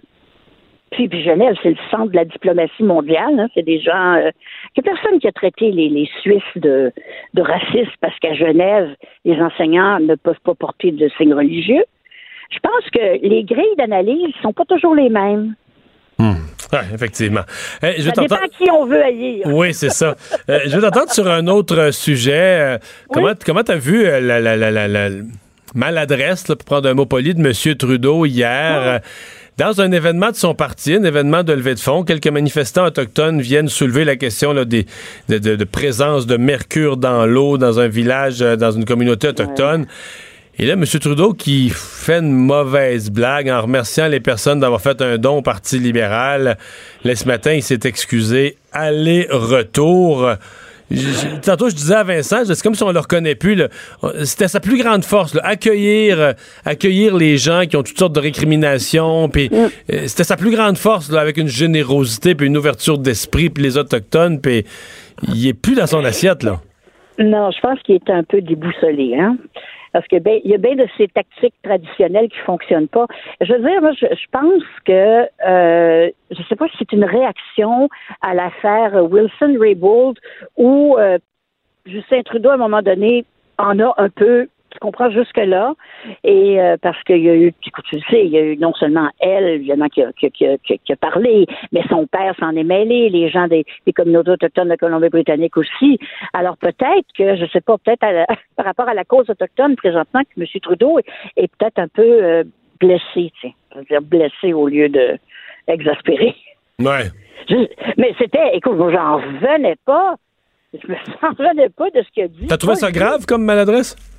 Ben, assez grave parce que, comme tu dis, c'est quand même le défenseur et surtout euh, euh, au, chapitre des Autochtones, c'est quelqu'un qui s'était mis dans la tête d'être celui qui finalement réussirait à dénouer le nœud euh, qui, fait que ça bloque entre le Canada blanc et les Autochtones. Je pense que c'est comme un, ben point, un point de fierté pour lui, ça. Tu sais, je vais pas résumer ça platement, mais il y a un an, quand on lui racontait les problèmes des Autochtones, il pleurait. Ben puis, oui. puis, là, hier soir, il rit. C'est un, peu ça l'image pour le public. C'est un petit peu ça l'image du, du type qui qui est plus à la même place, là, qui est plus... Euh, qui, qui... Mais moi, je pense qu'il a perdu ses repères dans les dernières semaines. Il y a eu tellement de négatifs autour de lui, euh, dans ses conseillers, perdre un conseiller principal. J'ai l'impression qu'il va avoir besoin d'une période d'arrêt ou de vacances ou d'une pause pour retrouver ses... Euh, Retrouver sa bonne humeur et ses repères. Il est mieux de passer ses vacances chez lui parce que sitôt qu'il quitte le pays, il se rentrer dedans. oui, effectivement. Mais euh, moi, je pense que son calvaire n'est pas fini. Euh, ce matin, on a sorti la nouvelle que Mme Wilson Raybould, par exemple, euh, avait mis beaucoup, beaucoup de temps à faire libérer un prisonnier qui avait été injustement enfermé pour, pour meurtre pendant 17 ans. Et c'est toute une saga. Tu lis à travers ça et la conclusion, dans le fond, tu dis, est-ce que, est-ce que Justin Trudeau a nommé la bonne personne dans ce poste-là et qu'il est finalement l'artisan de son propre malheur? C'est parfois ça. Hein? merci beaucoup, Lise. Ça fait plaisir. À bientôt. Au revoir. À bientôt. Euh, Vincent, dans nos nouvelles, il nous restait quelques affaires. Entre autres, la température des océans. Une nouvelle étude là-dessus. Oui, et qui euh, ben, inquiète selon l'ONU qui a fait, euh, en fait, qui rapporte des records de chaleur en 2018. Donc, les Nations Unies qui ont indiqué que la période 2015-2018 a été la plus chaude depuis le début des relevés météorologiques. Mais là, c'est là la question de l'eau. L'Organisation météorologique mondiale, donc une partie de, l'ONU, qui parle de manifestations physiques euh, inquiétantes parce qu'on va avec des thermomètres, donc vérifie la température de l'eau à certaines profondeurs, 700 mètres, 2000 mètres, et là, c'est record après record selon eux, euh, à un rythme accéléré, de sorte que euh, ben, on parle de catastrophes naturelles qui augmentent et qui toucheraient 62 millions ben ça, de personnes. C'est ce qui alimente les tornades, entre autres, dit-on, les, les, eaux plus Les ouragans. Que... Les ouragans, pardon. Les ouragans, les ouragans effectivement. Euh, on parle d'ouragans et d'inondations parce qu'évidemment, c'est lié aussi, bon, on dit, avec la fonte ouais. euh, des, euh, des, glaciers qui euh, augmente le niveau des océans. Alors, un autre son de cloche alarmant de l'ONU aujourd'hui. Et finalement, on, on, a mentionné hier cette nouvelle sur Justice Smollett. ce, ce dossier dont on ne comprend plus rien. Là. Il n'a pas été agressé, acteur américain, donc il n'a pas été agressé.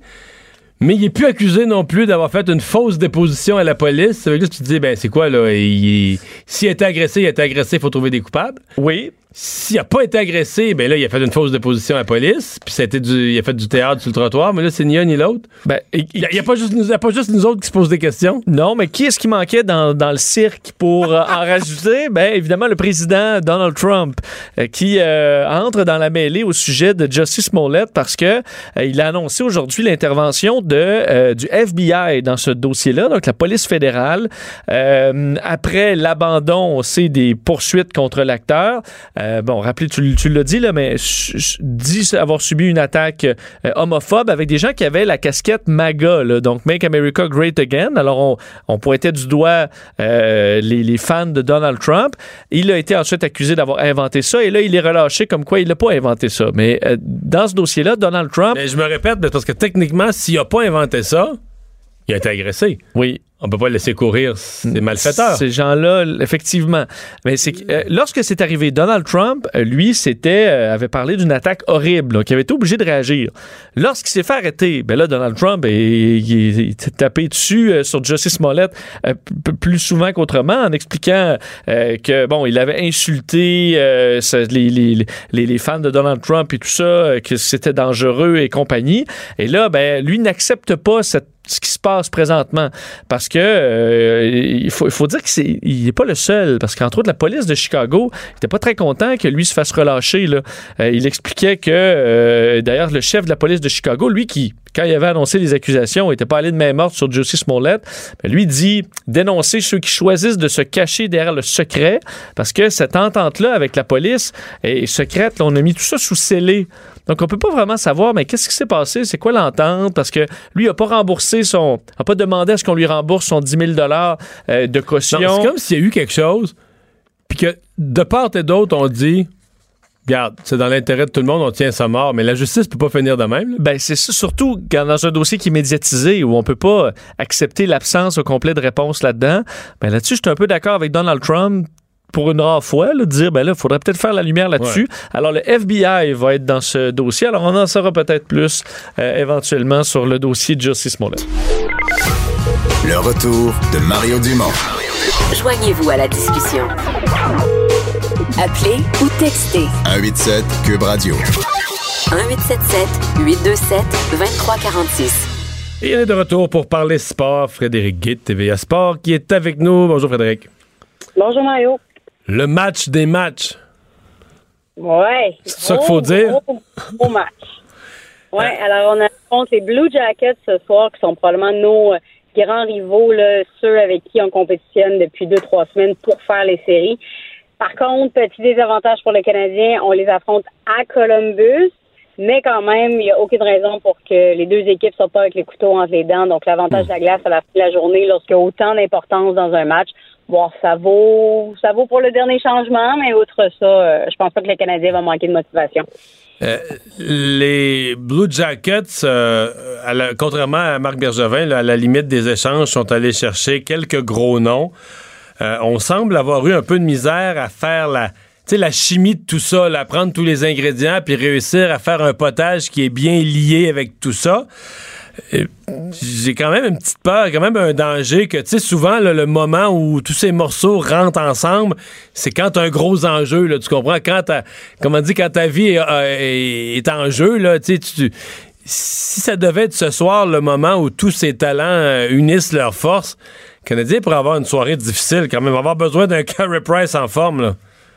Ouais, ben Carey Price va être motivé plus que jamais. En même temps, euh, je te ferai remarquer qu'un des joueurs qui est allé chercher euh, les Blue Jackets de Columbus, c'est Matt Duchesne. Puis quoi qu'on en dise sur son talent, Matt Duchesne n'est pas le joueur le plus facile question chimie dans une équipe. Non. C'est les mauvaises.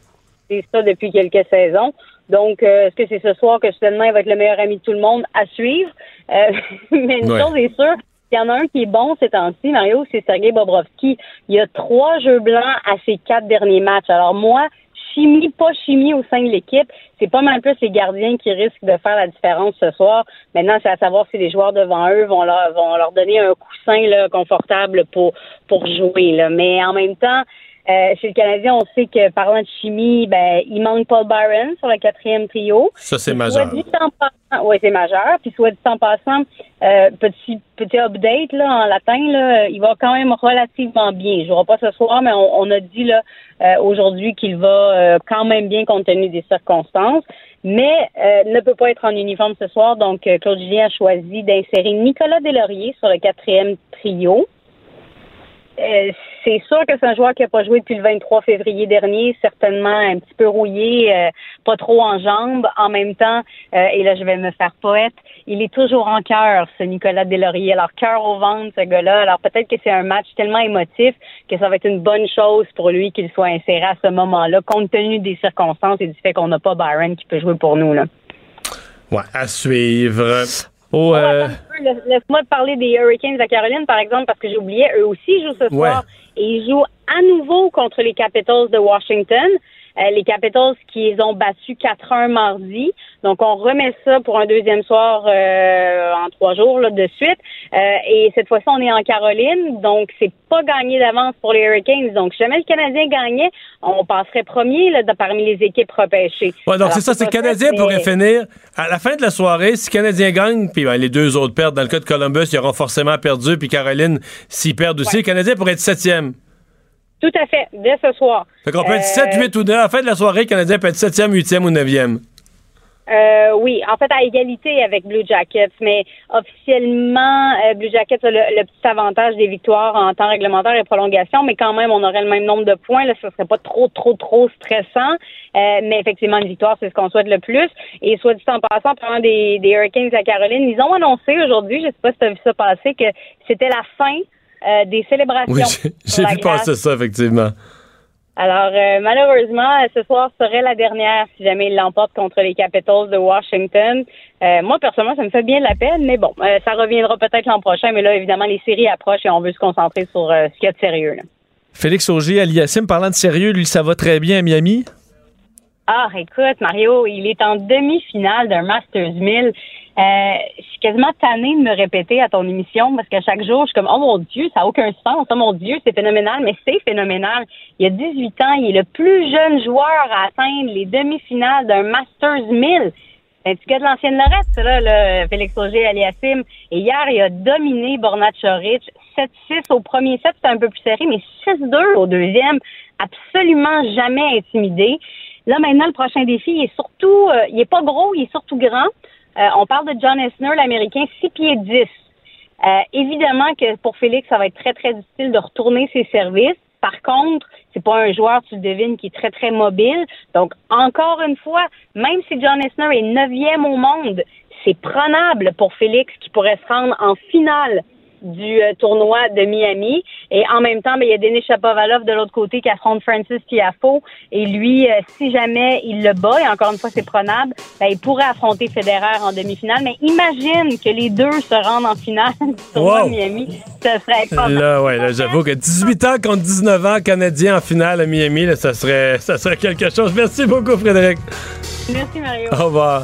Eh, Vincent, qu'est-ce qu'on surveille? Ben, évidemment, il va y avoir beaucoup de réactions encore. Ça continue sur le projet de loi sur la laïcité. Valérie Plante a réagi dans les dernières secondes. Elle se dit très préoccupée par euh, le projet de loi. Elle explique que ça porte atteinte, selon elle, aux droits fondamentaux de certains individus.